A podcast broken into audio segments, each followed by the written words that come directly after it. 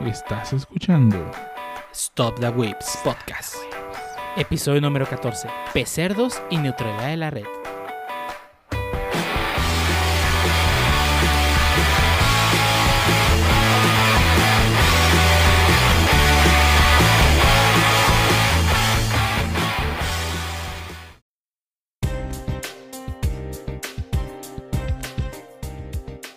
Bienvenidos a Stop the Wiz Podcast, episodio número 14, un podcast dedicado a hablar de anime, internet, juegos, manga, desarrolladores y demás cosas que a los web les interesan, como Bakugan.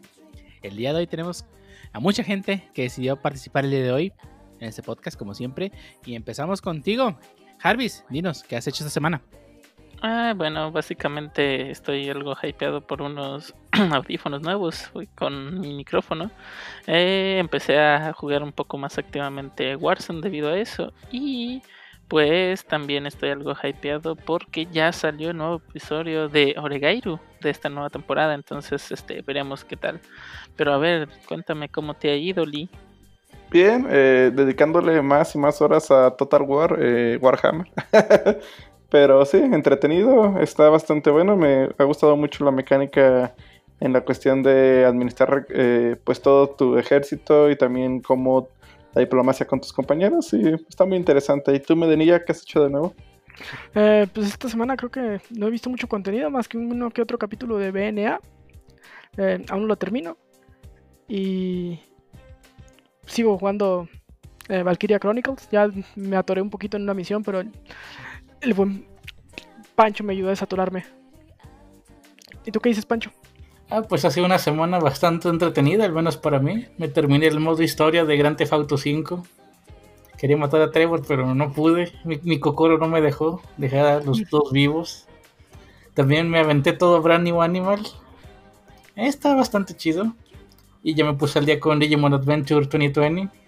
Y tal vez vea Doctor Stone por fin. Buenas noticias para Lee. Uh, es todo, Pancho. ¿Y Shottle qué has hecho? No, ah, te convenció ese soundtrack de Doctor Stone, ¿eh? Ah, sí, sí, de repente escuché un rolón acá bien chido y ah, ¿de dónde es? Y todos trigueados. sí, sí. Así es como se le puede recomendar una serie al Pancho, es poniéndole el soundtrack primero. Pero bueno, yo eh, pues ya un poquito más tranquilo y tanto en chamba como en pendientes. Así que espero finalmente, ahora sí, abrir el The Last of Us parte 2 y empezar a jugarlo este fin de semana. Los retos de Smash no se te olviden. ¿Y el Valkyria? Ah, sí, sí. ¿Y el Valkyria? Ay, bueno, es que traigo más hype por The Last of Us parte 2 que por el Valkyria Chronicles. Que de hecho el Valkyria Chronicles iba a ser mi filler original en lo que salía de Last of Us parte 2. Pero bueno, pues así se dieron las cosas, pero pues ya, ni modo. Y... Me, me suena excusas baratas, pero bueno. No, salió bien caro, pero bueno. El, el Valkyria, ¿no? Como en 150 baros. Ah, no, ese sí es una excusa barata. Sí, pero ya los juegos nuevos ya cada día van a empezar a costar más. Sí, Ay, sí. Muy grosos impuestos. No, no, no, solo son los impuestos. El dólar también. Yo recuerdo todavía que el Ay. Halo 2, edición especial, esa cajita metálica la compré como en 800 pesos o algo así. Ah, hay rumores, no, o sea, no es nada confirmado, pero hay rumores que la siguiente generación los juegos ya van a costar 70 dólares.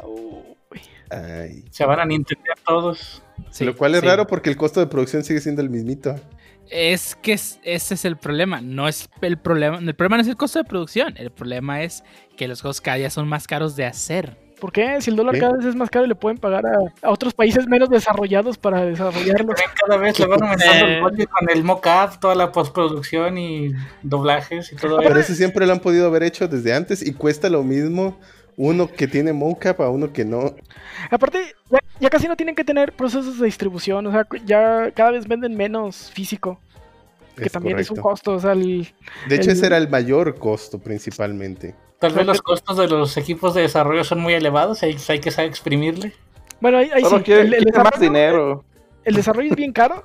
Ah, pero, bueno, sí sí. era, pero sí era un gran porcentaje todo su proceso de distribución y fabricación. Sí, bueno, por, por, unidad, definitivamente eso se lo llevaba, o sea, me refería por unidad, pues el costo. Porque uh -huh. ya en producción, pues, digo, digitalmente realmente podrían, pues, o sea, ya no compensa pues el costo. Entiendo pues que muchos podrían decir que el costo de producción, pero realmente comparas muchos juegos que tienen mucho, bueno, por ejemplo, y ahí está The Last of Us parte 2, donde realmente tiene una gran atención a los detalles, mocap, un muy buen doblaje, o sea, se nota el esfuerzo que le dedica Naughty Dog a sus juegos versus otros juegos AAA que cuestan lo mismo que eso. Y que pues no y originalmente el costo de distribución era lo que justificaba el precio en bueno, al menos hace unos años, pero pues ahorita ya no es así. Así que no tendría que ser así. Y había otras cosas como gastos de importación y todo, porque generalmente pues no, no fabricaban en el país. Sí, sí, exactamente. Bueno, solo Xbox que empezó a fabricar los Halo aquí. ah, eh, ¿los Halos solamente? Bueno, varios juegos de Microsoft Studios, pero Halo pues era el más importante, ¿no? Mm, ya. Sí. Yo, solo sé que prepárense que la, si, van a seguir en consola, la siguiente generación les va a pegar durísimo y es justamente parte del tema que hablaremos el día de hoy. Así que, pues quedámonos al primer tema, ¿o qué? Vámonos.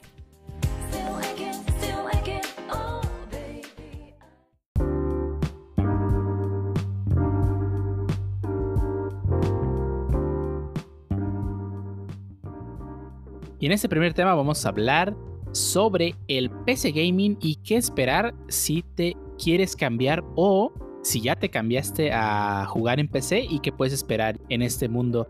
Y quisiera aquí pues empezar con, el, con la persona que pues más recientemente que conozco se decidió pasar de, jugar en consola a jugar a, en PC. Y dinos Pancho, ¿qué tienes, qué tienes que compartirnos a nosotros respecto a ese tema?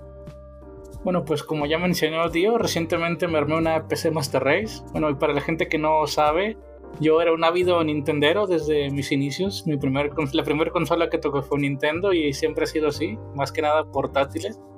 Y pues recientemente con la salida del Witcher 3 en Switch, el cual se juega bien y todo, pero siempre la gente siempre me dijo, ah, empecé se ve hermoso, empecé se va a jugar mejor.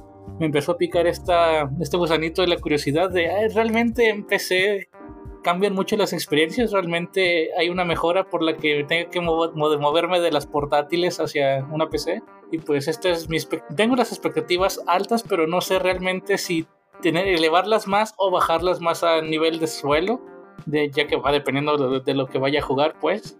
Pero pues tampoco quiero salir decepcionado del PC Gaming, donde, ah, no, donde, bueno, me pasó con GTA V que notaba justo a la distancia de donde cambiaba el nivel de detalle y eso me irritó un poco.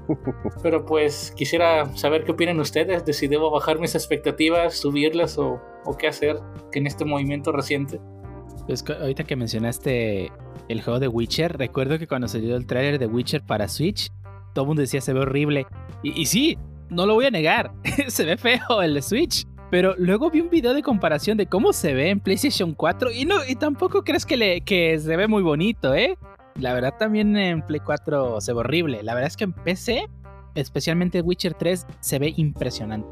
Yo definitivamente creo que la experiencia de juego en PC, obviamente comparando el mismo juego versus la edición de PC y las de consolas, creo que para mí es la mejor experiencia. Y no solo en cuestión gráfica, porque también es el tiempo de respuesta, que sí, estamos hablando ya de quizá detalles, pero al mismo tiempo, mm, digo, yo ya casi no juego la misma versión del mismo juego en PC y en otras consolas, porque pues normalmente compro, si el juego está en PC, normalmente lo juego en PC, salvo algunas excepciones que he comprado en Nintendo Switch porque me parece un poquito más cómodo lo de la portabilidad y han sido unas muy leves excepciones. Pero, eh, por ejemplo, a mí me gusta jugar mucho Rocket League en PC. Y las veces que lo he llegado a jugar en PlayStation, realmente siento que se juega muy diferente. Y con diferente me refiero a lento. y no has visto la de Switch. Ah, de hecho la de Switch no, o sea, sí la jugué. Esa sí me desesperó absolutamente. Para mí, imposible jugar en Switch. Ni, ni hubieran hecho Rocket League, sinceramente, en Switch. Aunque bueno, sé que hay gente a quien sí disfruta ese. digo, que no le importa, pues, este tipo de, de detalles en la experiencia de juego, pero a mí sí. A mí sí me gusta jugar y no, no solo son los FPS, realmente es, o sea, notas que todo está muy fluido, no solo en cuestión de FPS, y obviamente tienes toda la calidad gráfica, pero además puedes tener el field of view diferente, con un monitor diferente. Además, los monitores tienen un mejor refresh rate, entonces tienes mejor tiempo de respuesta. obviamente, si vas a tener una... Bueno, no es obvio, pero normalmente si vas a tener una PC la vas a tener conectada al cable de red versus una consola que normalmente la vas a tener conectada al Wi-Fi, que sí, ya sé, puedes conectarla también a un cable de red, pero al menos, por ejemplo, yo no lo jugué Rocket League en mi consola, yo tengo un PlayStation 4 para los juegos exclusivos y el Rocket League no lo jugué en mi consola, lo jugué pues en la de alguien más, que pues normalmente lo, juegan pues por wifi, ¿no? y sinceramente para mí eso es una experiencia bien horrible, pero hay gente que sí le gusta. O bueno, no solo que le guste, pues para ellos es lo suficientemente disfrutable. Yo me voy por PC porque para mí esa es la mejor experiencia de juego. Además puedes elegir el control que mejor te parezca. O sea, puedes usar el de PlayStation o el de Xbox o el de Switch. Incluso creo que puedes hasta jugar con los Joy-Con si quisieras. Pero pues, ahorita ya, ya, hay adaptadores que me dejan jugar con el control que yo quiera en el sistema que yo quiera, así que tampoco es que sea una gran ventaja. Ah, bueno, eso es si estás comprando también obviamente un accesorio extra. Que sí, yo sé que en este caso el accesorio extra sería pues el cable o el control, ¿no? Pero aún así, de todos modos, siento que la mayoría de los juegos tienen soporte para estos dos controles hoy en día y no es que sea solo un adaptador ahí raro.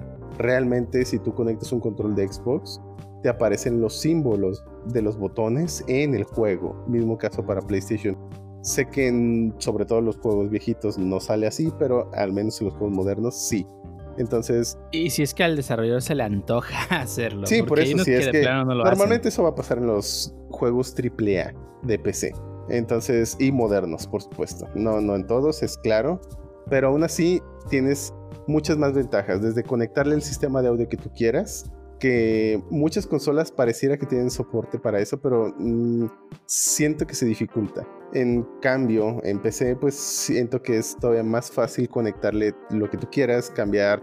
Te da muchas más opciones en cuestión de no solo en el apartado gráfico, sino en el apartado visual, en el como la relación de aspecto, y ya mencionaba lo del field of view, ¿no? Específicamente el mapeo de que normalmente siempre está libre, entonces si un botón no te gusta lo cambias, mientras que en consolas normalmente estás forzado a usar un layout y ya, entre otras cosas, ¿no? Así que para mí sí, eh, bueno, sí es una muy diferente experiencia en PC que en consolas y para mí es mucho más placentera. Adicionalmente, pues siempre está el asunto de el precio de los juegos, ¿no? Y las ofertas. Ya, ya hace poquito pasaron, de hecho se acabaron, ¿cuándo se acabaron las ofertas de Steam? El 9 de, de julio, 9 de julio. Sí, el pasado 9 de julio pues ya se acabaron las ofertas de Steam que pues también ese es un factor bastante interesante. Digo, hoy en día un juego moderno te está costando ya ahora 1400, 1500 pesos. Antes, hace unos meses incluso, eran 1200 y pues cada vez se sigue incrementando el precio, lo cual sinceramente para mí lo hace también parte de la experiencia que pues no es tan agradable tener que estar comprando un juego tan caro y lamentablemente es una práctica que se empieza a permear un poquito en PC en algunos publishers. No todos todavía, pero es algo que también me está desagradando. Y lo bueno es que bajan de precio rápido. Todavía esa parte existe. De ahí en más, pues creo que pues siempre está el asunto de las exclusivas, que hay más exclusivas en consolas que en PC normalmente aún así PC tiene sus exclusivas. Exclusivas AAA, porque hay juegos que ni ah, siquiera están pensados para consola. Por ejemplo, ahorita está de promoción Trópico 6, que ah, no existe en consola. Ese tipo de juego. Ese, es un género que ni siquiera existe. También, por ejemplo, los Tycoons. No, de hecho, Trópico sí salió para varias consolas antes. ¿Sí? Eh, sí, sí, yo, lo, yo llegué a jugar un demo de Trópico 3 o 4 en Xbox 360 son juegos muy hechos para mouse y teclado. Sí, de hecho, fíjate que hasta eso lo acomodaron lo suficientemente bien para jugarse con control. Obviamente siempre vas a preferir un mouse y un teclado para ese tipo de juegos. Sin embargo, no se jugaba nada mal. Eh, aún así, yo sé que hay juegos que no van a salir nunca en consolas, como los Total, Wa- Total War, por ejemplo. O todos los millones de novelas gráficas que están para PC. Ajá, los, básicamente todos los point and click. Age of Empires. Ajá, Age of Empires, exactamente.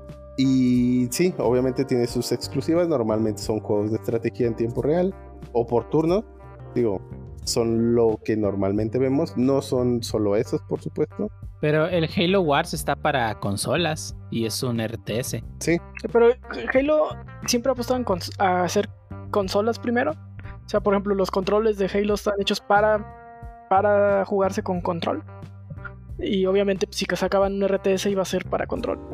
ujú, Entonces, eh, Halo, Halo Wars es diferente, está pensado para control primero, antes de para mouse teclado. sí. Y digo, si jugaron Pikmin, pues es más o menos el estilo. Tienes un cursor siempre y más o menos seleccionas unidades de esa manera. Para los que jugaron Pikmin ya más o menos tienen una idea, ¿no? Y, y- pero bueno, eh, para mí esas son muchas de las ventajas de, bueno, al- algunas de las ventajas de jugar en PC versus consola. Adicionalmente, algo que digo, no me había ocurrido hasta consolas más modernas, como ahora el PlayStation 4. Y es que hacen mucho ruido, ¿sabes? o sea, si, digo, puedes tener una muy buena PC y que no hace nada de ruido, o casi nada de ruido, aún con full charge. Eh, bueno, full load, perdón, no charge, eh, full load. Y digo, ya sea con que tengas refrigeramiento líquido o que sea totalmente pasivo, todo tu sistema de enfriamiento, pues puedes tener, o incluso aunque sea un activo de aire normal, puedes tenerlo a muy bajos niveles en tu computadora. Mientras que, por ejemplo, las veces que yo estaba jugando Uncharted 4, y estoy seguro que va a pasar ahorita con The Last of Us parte 2, el, el PlayStation 4 empezaba como aspiradora. Realmente. El, el PlayStation 4 es una máquina de ruido. Se, se supone que el PlayStation Slim es el que hace menos ruido, ruido de todos los PlayStations. Y aún así se escucha un buen. Yo he estado jugando persona mientras estoy en Discord y gente ha escuchado el PlayStation y está a dos metros donde está el micrófono. O sea, Sí. es ridícula la cantidad de ruido que hace la consola. Sí, y, y sinceramente, sí, sí, eh, sí hubo dos, tres ocasiones que sí sentí que medio mataron un poquito la experiencia. O sea, se, digo, y de nuevo, insisto, son detalles. Pero aún así, son detalles que, pues, afectan en tu experiencia de juego. Es como cuando vas al cine y de repente a- hay alguien está tosiendo, ¿no? Tú estabas viendo la película, estabas concentrado en la película, de repente alguien tose atrás de ti, te rompe un poco la experiencia. O peor aún, es una película de miedo y se escucha la película de al lado, me ha pasado. Ah. O, o que estás en una, una película en 4D y te empieza a salir humo. Ah, no, ¿verdad? ¿Qué? No, eso sí es parte de la película. Nah, esa, esa cosa les quita totalmente, me saca de la película, pero bueno.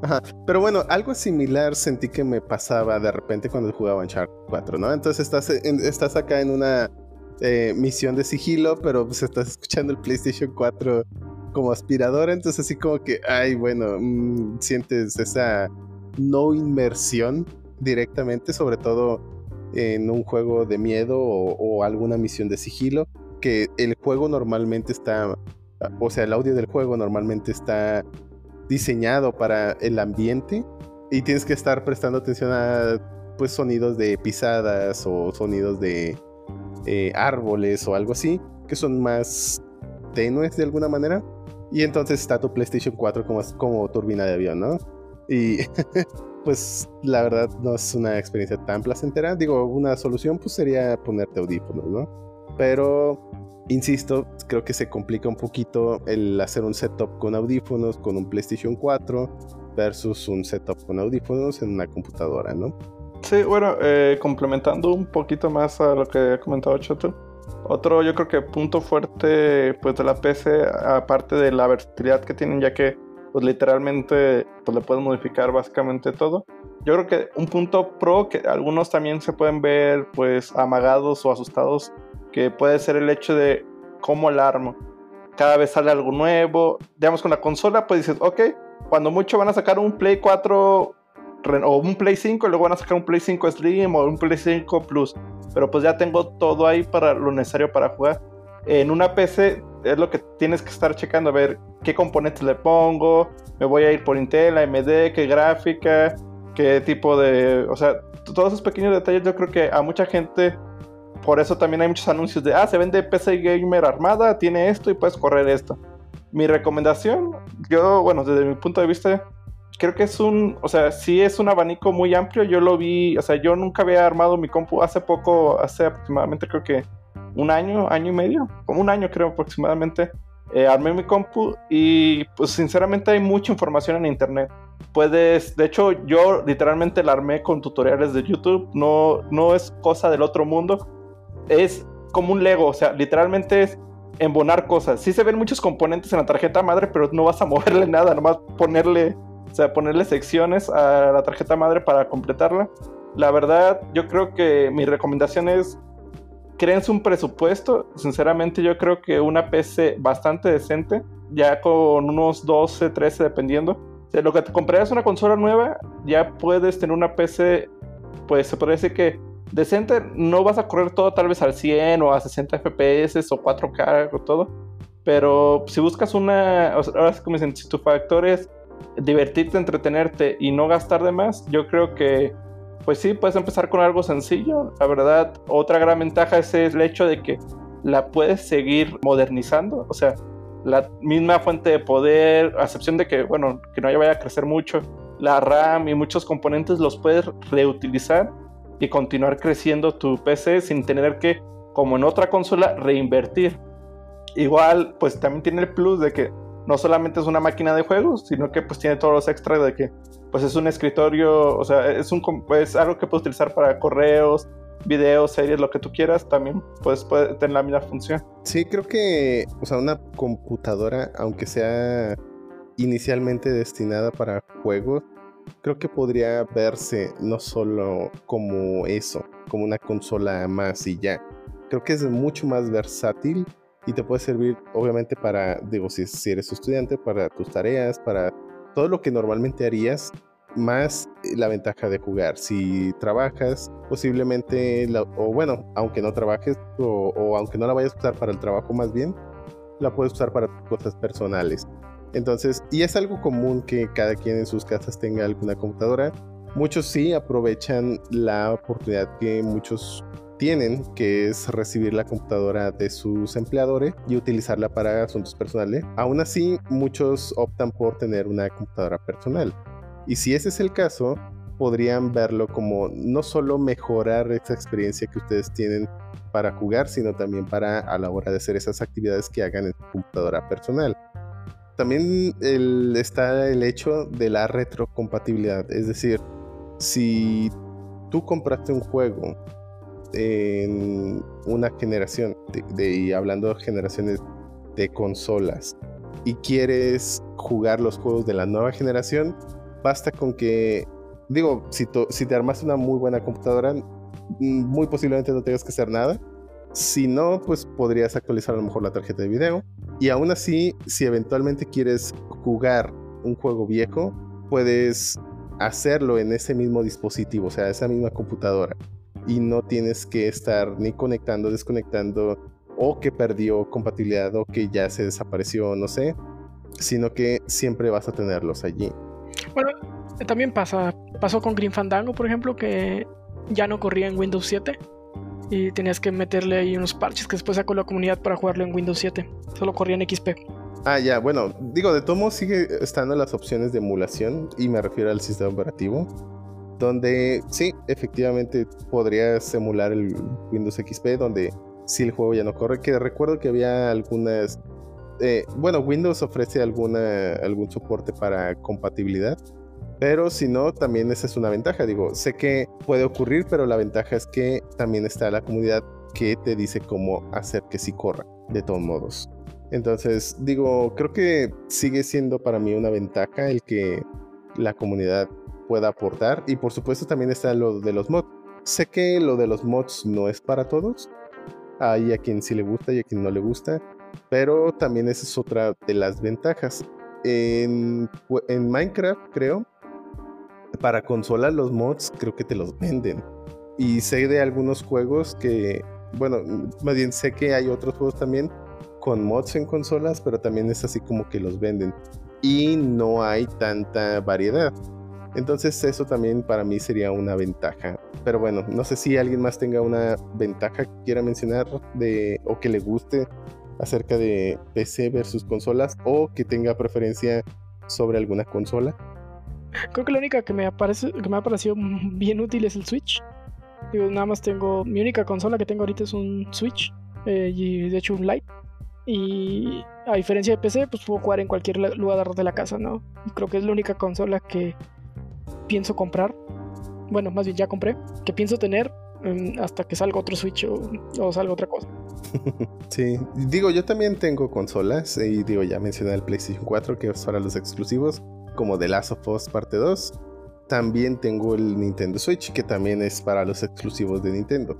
Eh, bueno, no de Nintendo, pero que al menos salgan para Nintendo Switch. Entonces, digo, no, no significa que, uy, ya PC soluciona todo.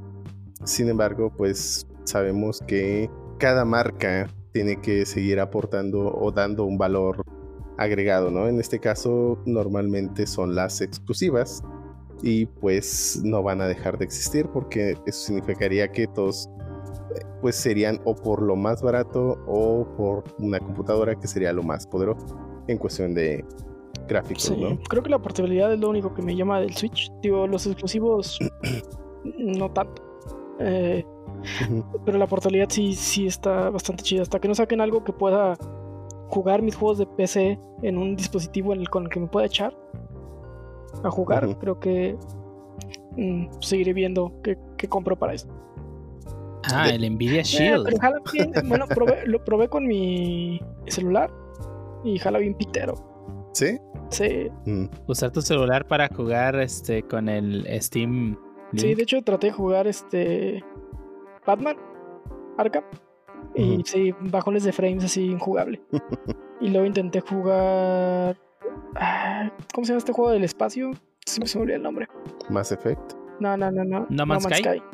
Y tampoco estuvo muy grato. Mm. Aparte, porque se supone que puedes conectar el control de One, pero nunca jaló bien. También era beta cuando lo jugué. No sé si ya mm. mejoraron mucho. Pues a lo mejor habría que darle otra checada. Sí. No, la verdad es que yo tengo red 5G justamente para 5 GHz para intentar, cuando intenté probar eso. Y la verdad es que no, no tuve el mismo rendimiento. Sigue siendo mejor este jugarlo directamente en el equipo. ¿Pero tuviste un rendimiento jugable o...? Mm, para mí no fue jugable. No, no fue jugable. O sea, puede que sí para una persona que no está tan acostumbrada a tener reacciones rápidas. Bueno, no es que las tenga, pero si ponemos el juego que intenté jugar, no pude. Porque no sentía que respondía tan rápido. Sí, por ejemplo, yo cuando usé el Steam Link, aunque bueno, en defensa del Steam Link lo usé a través de un Power Link, que básicamente es usar la red de eléctrica, bueno, sí, el cableado eléctrico de la casa como cable de red. Entonces, no sé qué tanta diferencia haya si hubiese usado un, un cable de red directamente. Wi-Fi. Pero el Steam Link no tiene Wi-Fi, ¿o sí? No, o sea, pero pues por ejemplo para el celular no tienes de otra. Sí tiene wifi, pero el celular tiene que ser agua por wifi. Ah, bueno, yo, yo, yo me refiero al Steam Link eh, al dispositivo. Sí, es, tiene wifi. ¿Sí tiene? Sí, sí tiene. Ah, no sabía. Bueno, no, nunca le calé. entonces, digo porque no sabía. Igual y luego le calo, a ver qué. Pero eh, yo jugué Batman Arkham Knight con. No, el Arkham City, creo, o el Origins, con el Steam Link. Y lo sentí bien, decente. Creo que lo. Ahora sí que sin. Se va a escuchar bien payaso, pero lo sentí como jugar en consola. Entonces, para mí fue aceptable, pero no es la misma experiencia. Sin embargo, cuando jugué Rocket League, que ya es un juego que requiere inputs un poquito más precisos, sobre todo a la hora de volar, ahí sí fue cuando noté una gran diferencia y no pude jugar bien Rocket League. Juegos que sean un poquito más lentos, como en este caso. Si bien en teoría Batman es un juego de acción, pues en realidad es más bien un... Pues está muy... mucho más lento el ritmo y los inputs no tienen que ser tan ultra precisos para... Bueno, o al menos no tan precisos. Digo, lo del ultra sonó como que, ay no, este compa sí sabe jugar, pero pues no, no, no sé jugar. Entonces, al menos no tienes que tener inputs tan precisos y así sí sentí que será una buena experiencia. Obviamente no la misma que tendría en PC directamente, pero pues me pareció aceptable. Ya habrá que ver de todos modos, pues después qué, qué otras mejoras puede haber, ¿no?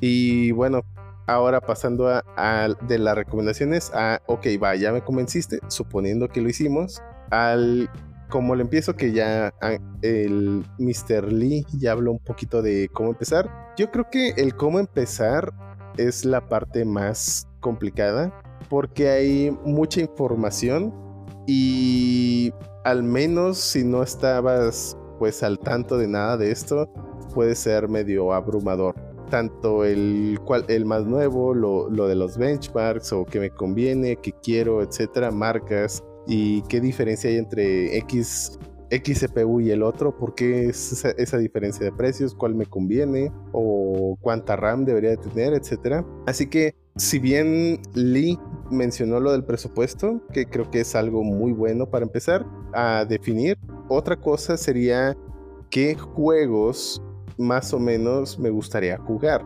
Es decir, quiero, o bueno, no solo el qué juegos, sino también el cómo.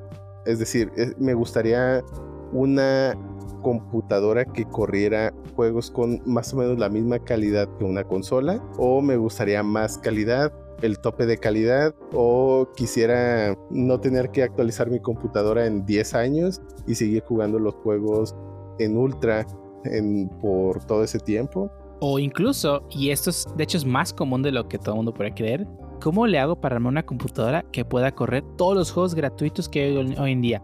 League of Legends, Dota, eh, Fortnite, eh, Warzone, todo ese tipo de juegos que son gratuitos, que tienes, obviamente tienen su modelo para pagar, pero son completamente gratuitos para iniciar. Y es muy común que tú que te busques un, un presupuesto en la computadora que pueda correr ese tipo de juegos gratuitos. Sí, también es algo común. Digo, si bien se enfocan en los juegos gratuitos, en realidad pues hay que pensar que muy posiblemente también vas a jugar otros juegos, ¿no?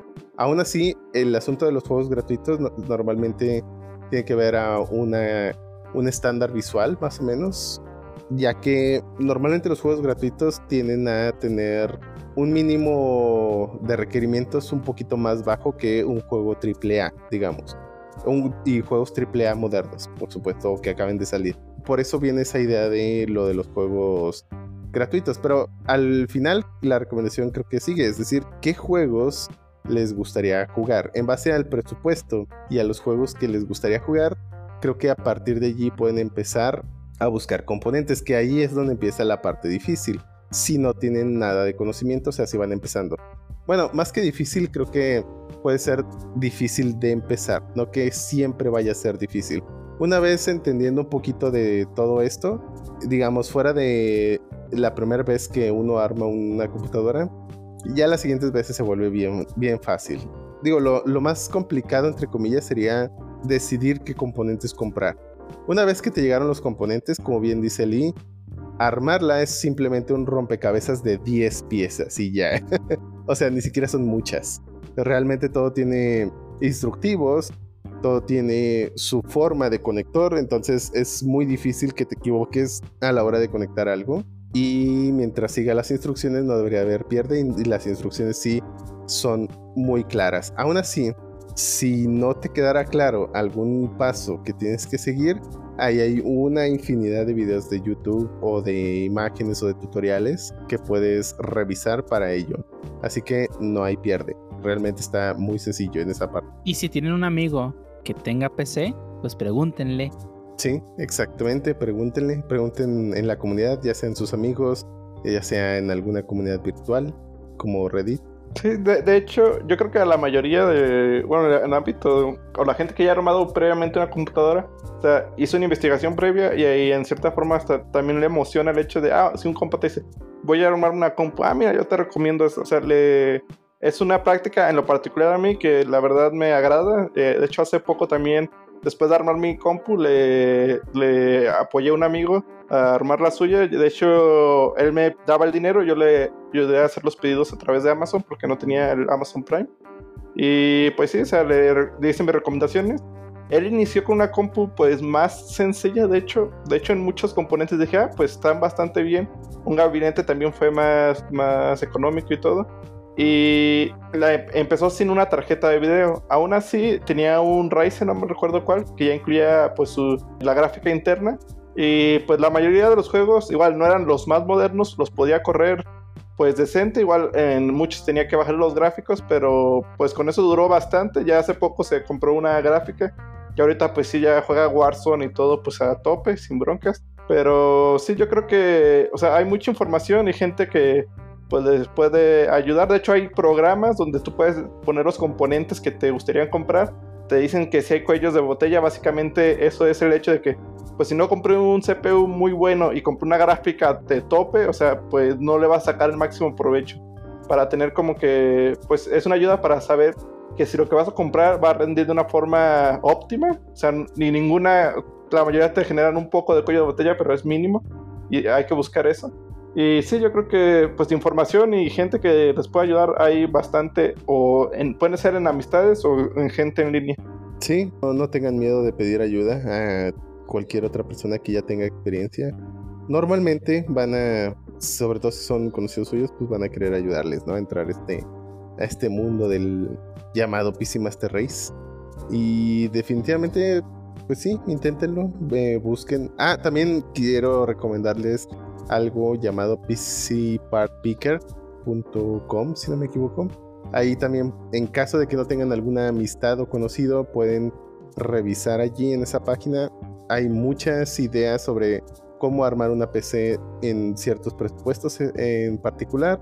Básicamente es una página que les ayudan a, a decidir qué componentes comprar, basado en, en budget, o sea, en presupuesto y en qué juegos más o menos quieren correr pueden leer la descripción. Sí, pues, ya hay muchos este, setups así de ¿quieres jugar tal juego? Ahí está. Exactamente. Esas son las piezas que tienes que comprar y el cuándo te sale. Exactamente. Entonces, inténtenlo. La verdad, creo que es una, bueno, una mejora significativa a la experiencia, sobre todo con respecto a las consolas. Y no sé, el Pancho que tenga que decir al respecto, si fue una mejora o no. Eh, pues definitivamente ha sido solo mejoras.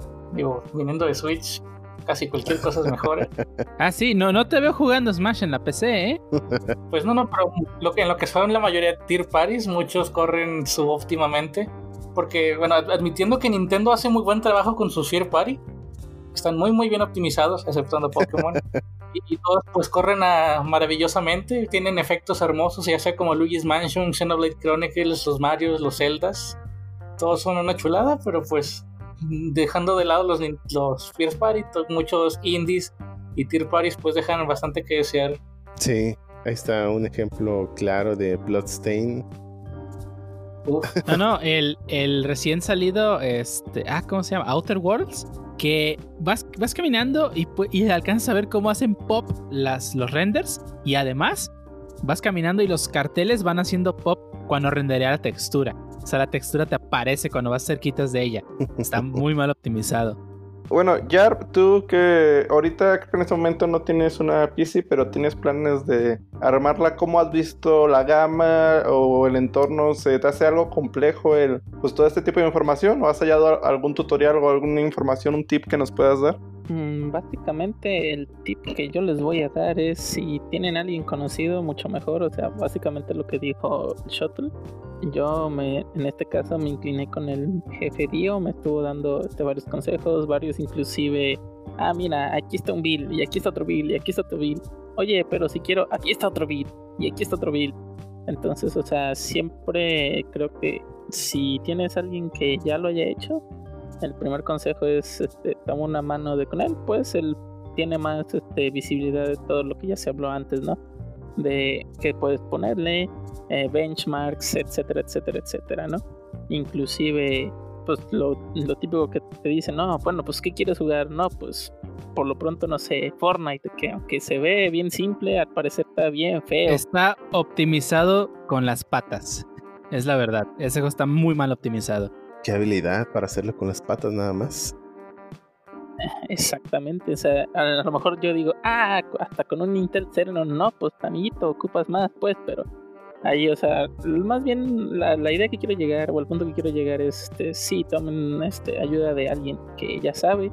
Número dos, este, sí, o sea, la inversión a lo mejor ahorita sí puede estar algo pesada, entonces sí ahorren algo o vayan comprando parte por parte o si tienen la posibilidad pues sí agárrenlo a meses sin interés lo que más se les acomode no y si lo ven de esta manera hay varios ya precios filtrados de la siguiente generación no en este caso a quién me refiero por ejemplo al PlayStation 5 según los rumores puede rondar entre los 15 mil 16 mil 17 mil pesos que con ese dinero o sea francamente te puedes armar una muy buena PC gaming, entonces ahora sí que no más checarlo, ¿no? Inclusive si, bueno, al menos yo soy de esta idea, sí es cierto, o sea, yo tengo por ejemplo ahorita un PlayStation 4 y un Switch, ¿no?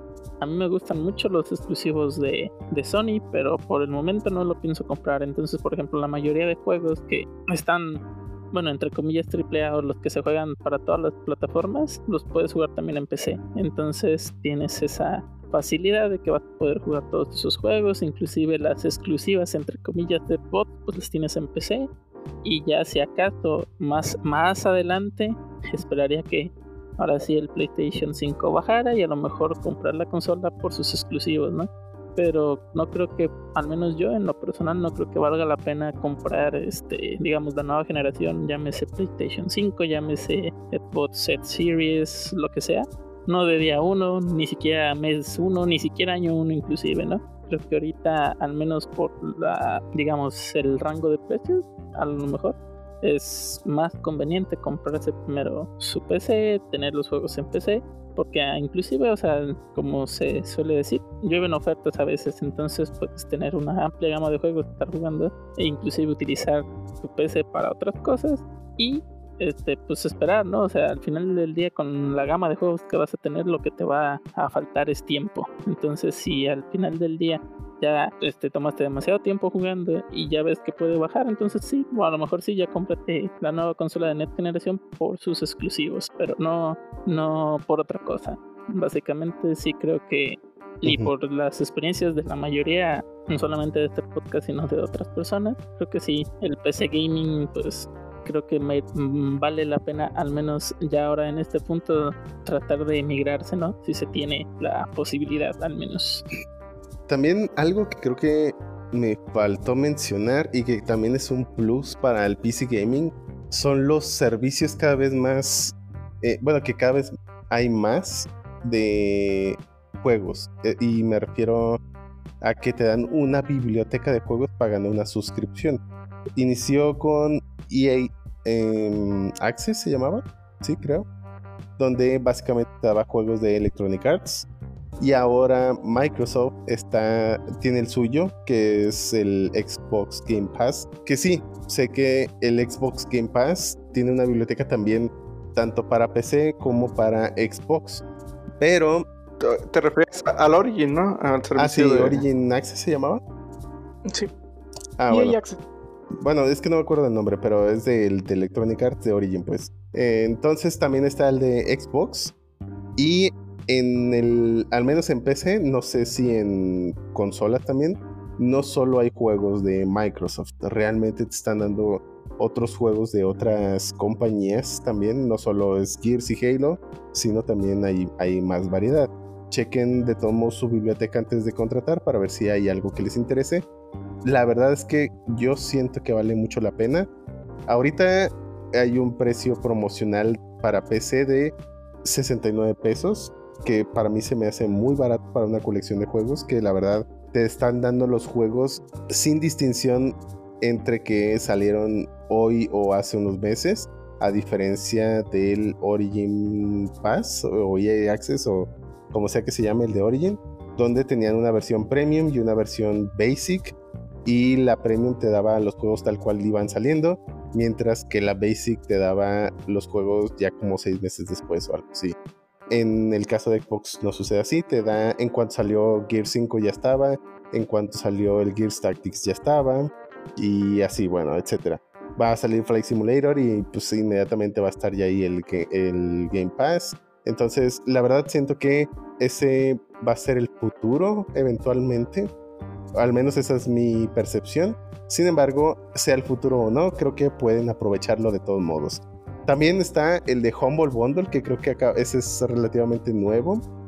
Y también te da juegos, no solo indies, también tiene juegos un poquito más, pues no tan triple A como los de Origin o Microsoft, pero sí son juegos de pues cierto renombre, no, no son solo un puño de juegos indie que nadie conoce, sino que hasta eso se han preocupado por tener buena colección o buena biblioteca. También es otro servicio. Para mí creo que es muy buena opción. Sí, de hecho, bueno, como un plus creo, eh, también relacionado a eso, es el hecho de que tienes diferentes plataformas en las, bueno, también para adquirir juegos o servicios como pues tipo Netflix, que pagas tu suscripción y tienes una lista enorme de juegos. También el hecho de, si tú quieres adquirir un juego, no nomás lo puedes adquirir en una sola plataforma como en el Play. Si quieres comprar un juego dentro de Play, nomás es en la Play Store y te fregas. O sea, no tienes de, ah, pues deja voy con otro vendedor o que tengan esa competencia sana, como dicen también con Nintendo, pues sus precios están elevadísimos de los juegos y pues no compite con nadie, o sea, ellos le pueden poner el precio que quieran. En PC tienes esa ventaja de que, ¿sabes qué? Pues encontré una mejor promoción con este otro, o en Epic Game, o en, sea, en Rockstar también ya sacó su propia plataforma, ya puedes tú visualizar diferentes opciones y escoger la que más se acomode para ti. Y sin ningún tipo de problema de compatibilidad ni nada, o sea, en cual, puedes comprarlo en cualquier, como dicen, eh, servicio de venta de videojuegos en línea y pues tienes la misma experiencia que si lo compras con uno que con otro. Ah, y por cierto, el online es gratis. Ah, sí, cierto. Ni, eso no se ha mencionado. Pero el online es gratis, salvo obviamente las excepciones como World of Warcraft, que en realidad el juego en sí es una suscripción. Pero excluyendo ese tipo de juegos con mecánica de suscripción, pues el online es gratis. Entonces también es un ahorro de ese lado. La verdad, pues sí, échenle un ojo. Mi última recomendación sería rápida tengan cuidado con su presupuesto. Es muy fácil eh, el irte dices, un poquito más arriba, un poquito más arriba. Yo me fui de así, de poquito en poquito, brinqué a otra gama de tarjeta de video. Iba a comprar una 1050 Ti, terminé comprando una 2070. Y, y sí, o sea, eso es poquito a poquito. ¿eh?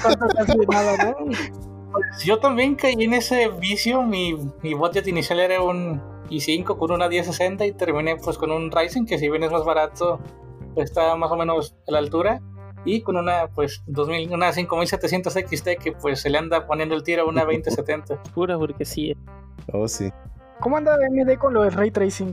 AMD no tiene ray tracing todavía. No, no tiene. ¿No? ¿No, no lo maneja bajo otra tecnología? Ya es que. Pues, sí, como el CUDA, el Open Compute y ese tipo de cosas, ¿no? Sí, o no, no tiene el FreeSync que yo sepa, pero pues no es nada. Ah, sí, el FreeSync. No. Nvidia también sacó su G-Sync. Sí, que al final ya dijeron, bueno, se medio eh, entendió que era un FreeSync con, con el branding de Nvidia y hay muchos monitores que que en teoría solo soportaban G-Sync. Ah, no, al revés, que monitores que solo soportaban FreeSync, de repente pues ya funcionaban con, a partir de cierta actualización ya funcionaban con el G-Sync de Nvidia. Misteriosamente. Al parecer era solo un eh, lock, digamos, ahí medio chafa. Pero bueno, esa... En cuanto a tu pregunta, pues no, RTX en eh, AMD no hay nada todavía. No hay nada anunciado tampoco, creo. Sin embargo, no creo que se queden simplemente sentados a esperar. Yo creo que el RTX le ha funcionado muy bien a Nvidia como punto de venta, sinceramente. Así que. Tanto que, las, que es uno de los grandes anuncios de las consolas nuevas, ¿no? Exactamente. Ah, ajá, sí. De hecho, también las consolas ya van a empezar a tener er- el ray tracing, así que sería ridículo pensar que AMD no va a hacer nada. Yo creo que la nueva generación de tarjetas de AMD muy, pro- muy posiblemente vaya a tener algo así. Las nuevas, entonces ya pelaste, Pancho. No sé si ah, las vayan a habilitar. Y por ejemplo, Nvidia, cuando sacó las eh, RTX, al principio eran las únicas que soportaban pues RTX, ¿no? Pero posteriormente en los drivers, eh, con algunas actualizaciones, las de gama 10, como la 1070 y 1080, soportaban RTX, a pesar de que no son RTX. Entonces, no lo sé. A lo mejor eh, AMD podría eventualmente activarles algo como RTX o similar en el caso de la tarjeta que acaba de comprar el Pancho. No lo sé. Pero eso es también algo bastante interesante. Hay gente que está jugando Minecraft RTX con una 1070, por ejemplo. Y es una GTX, no una RTX. ¿Es realmente el RTX algún mm, selling point, por así decirlo? Algo que realmente diga, ah, me compro esta solo porque tiene RTX. Digo, yo preferiría que tuvieran más punch las tarjetas gráficas a realmente que... Prefiero 120 frames que se vea perrón a 60 con RTX. Sí, yo también prefiero el rendimiento, o sea, en cuestión de FPS, etcétera, versus el que se vea mejor normalmente. Sin embargo, en cuestión de si hay una diferencia ya en el hardware, esa es tu pregunta, el Pancho. Bueno, no necesariamente en el hardware, sino que, por ejemplo, AMD bien puede irse a tarjetas súper poderosas sin RTX y aún así comerle mercado a Nvidia. Ah, sí, no significa que básicamente AMD esté muerto. Definitivamente no. En los juegos, si te vas a enfocar más en la jugabilidad, nunca te vas a fijar en ese charquito que se acaba de hacer y que sí se reflejó el pájaro que acaba de pasar encima de ti. Realmente es que ni te vas a enterar. Bueno, es que en principio casi muchas cosas son detalles que no te vas a enterar, como las texturas en alta resolución, lo del efecto anisotrópico, lo del blur motion, lo de... Son, al final son un grupo de detalles que al menos en principio podríamos decir son imperceptibles, pero en conjunto sí le dan un buen punch a la hora de pues interpretarlo como un conjunto, ¿no? Entonces, si bien yo creo que no es, es un... eh, o no significa que AMD esté muerto si no hacen movimiento, yo creo que, y digo, prueba de ello, estás tú comprando una tarjeta de AMD y no una de Nvidia, a pesar de que las de Nvidia, que si se le compara con una 2070, que es como la que compraste, pues la de Nvidia tiene RTX y la tuya no. Y, y están más o menos en, con el mismo performance. Y aún así decidiste comprarla. Muy posiblemente por el precio, no lo sé. Y, o por el stock. sí, Es que miran bien, las esas RTX miran bien chido. así. Pero aún así, dado que parece ser algo que le ha estado funcionando a Nvidia, yo creo que AMD va a intentar de todos eh, hacer algo. Es decir, básicamente van a querer competir. O sea, así como hay un grupo de mercado que pueden atacar con tarjetas sin RTX, también hay un grupo de mercado potencial que pueden atacar con RTX o bueno, su equivalente de AMD, ¿no? Así que creo que más bien por ese otro grupo de mercado es por lo que lo harían, no tanto porque pierdan al otro grupo. Por ejemplo, a mí, la verdad, los cuadros me valen madre mucho, ve- muchas veces. Mientras sean estables, yo sí quiero que sea bonito. Porque yo no juego competitivo, entonces no me importa si ahí tengo un delay o si no lo tengo. Sí, hay, hay básicamente pues, de todo, ¿no? Creo que ahora sí que el rango es muy amplio y por eso hay tanta variedad en componentes y por supuesto en tarjetas de video.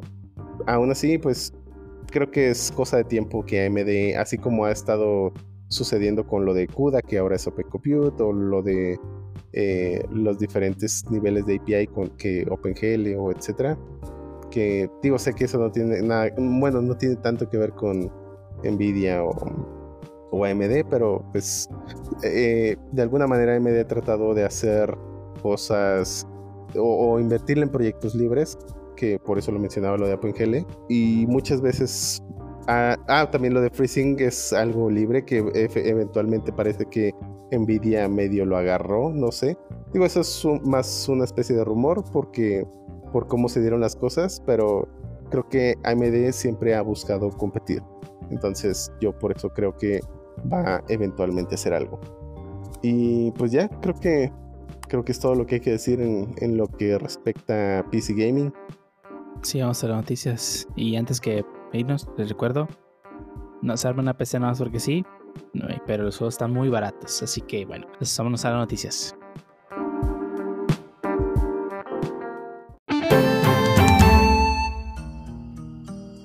Ya estamos en la parte de las noticias de este podcast, donde vamos a hablar de las noticias más interesantes que pasaron esta semana, así como los grandes reveals que tuvo Nintendo esta semana. Y empezamos contigo, Shuttle. ¿Qué nos tienes que contar? ¿Qué, qué, qué va a haber o qué, qué anuncio nos va a haber o qué? qué? Digo, ¿qué anuncios? No sabemos con exactitud definitivamente, pero lo que sí sabemos es que Microsoft va a dar su Xbox Games Showcase. Bueno, sí, Xbox Games Showcase. Este es, es- bueno, este, este 24 de julio, es decir, en dos semanas. Bueno, si lo están viendo el lunes, bueno, escuchando el lunes, sí, serían dos semanas. Y va a ser pues a las 9 a.m. del hora del Pacífico, 12 p.m. del este y 5 p.m. en UK, digo en caso de que nos escuchen de qué lado por alguna razón. Y lo que sí parece ser que va a incluirse es Halo Infinite definitivamente y va a estar muy enfocado a los juegos, no a la consola. Al menos eso, eso dice la nota. E- Eso es lo único que sabemos.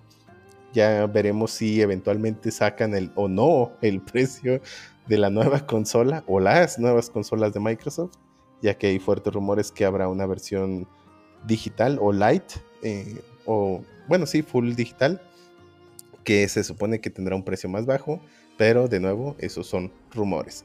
Lo que no son rumores es que el 24, recuerden, hay que sintonizar eh, su Twitch o, o, o YouTube, o no sé si lo van a pasar en otro lado, además de esos dos, pero pues échenle un ojo si están interesados por los juegos de Microsoft, ya sea que tengan un Xbox o que eran un Xbox o que tengan PC, creo que definitivamente les conviene verlo. Y la siguiente noticia, Lee.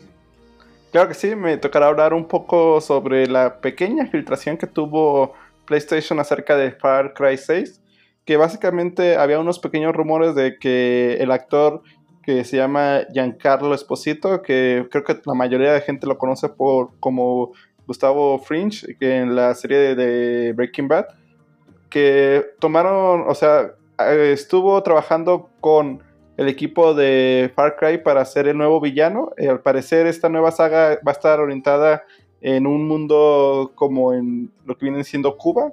Y pues sí, o Bueno. sea, esa... No le, no le van a decir Cuba, pero sí va a ser Cuba. Ajá, o sea, va- van a ser como Los Santos, o ¿cómo era? Las Sí, Venturas. Le van a Le poner van a otro llamar nombre. Cu- Cu- Cu- Cubalandia. Cul, Culandia.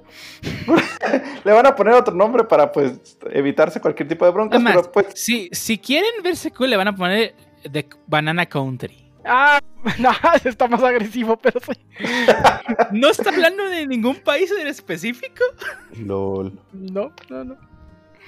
Bueno, al, parecer, o sea, es- esa va a ser la ambientación. Sí, va a tener algún otro nombre, pero va a estar como orientado en Cuba. Él, pues, va a ser el principal villano, por lo que se está viendo en, en la portada y algunas conferencias que dio eh, posteriormente.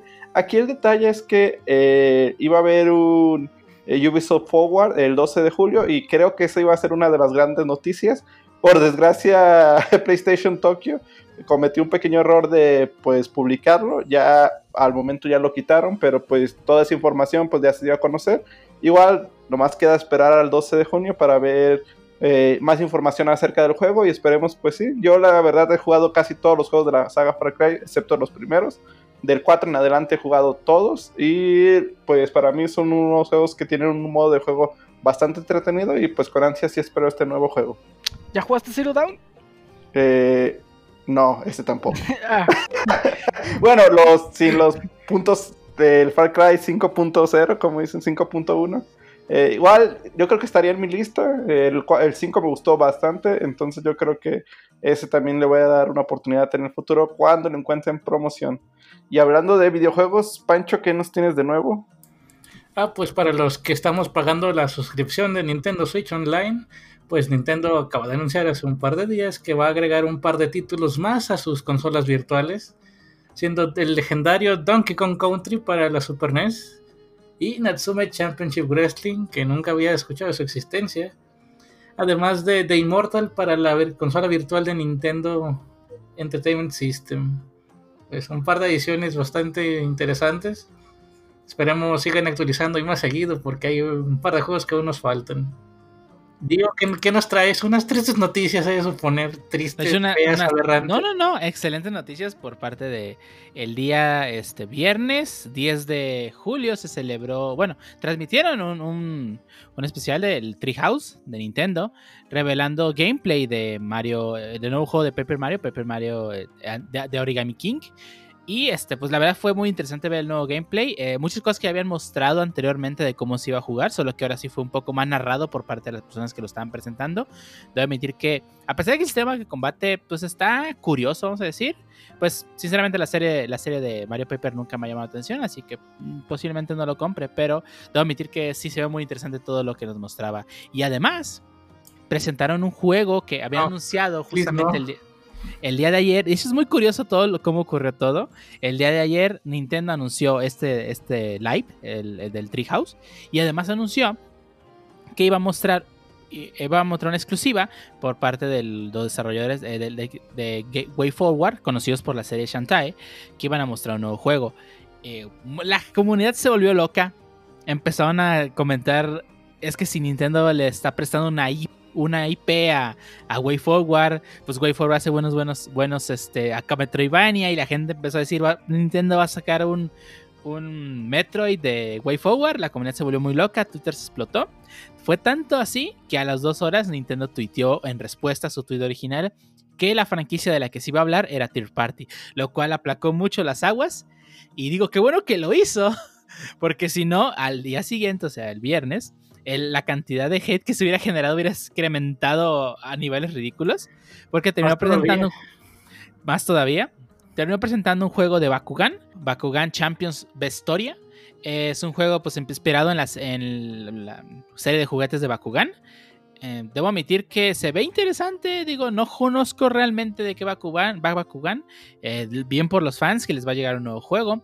Pero pues sí fue mucho la, la énfasis de Nintendo que pues iba a ser Third Party. Y pues terminó siendo Third Party. Y pues Way Forward también es conocido por hacer juegos de franquicias. Pero pues sí, así estuvo la onda. Y digamos que la reacción del público, no voy a decir que fue exagerada. Porque digo, ya Nintendo les había dicho que iba a ser Third Party. Así que no tenía caso que se emocionaran. Ah, Pero, tam- también- hype.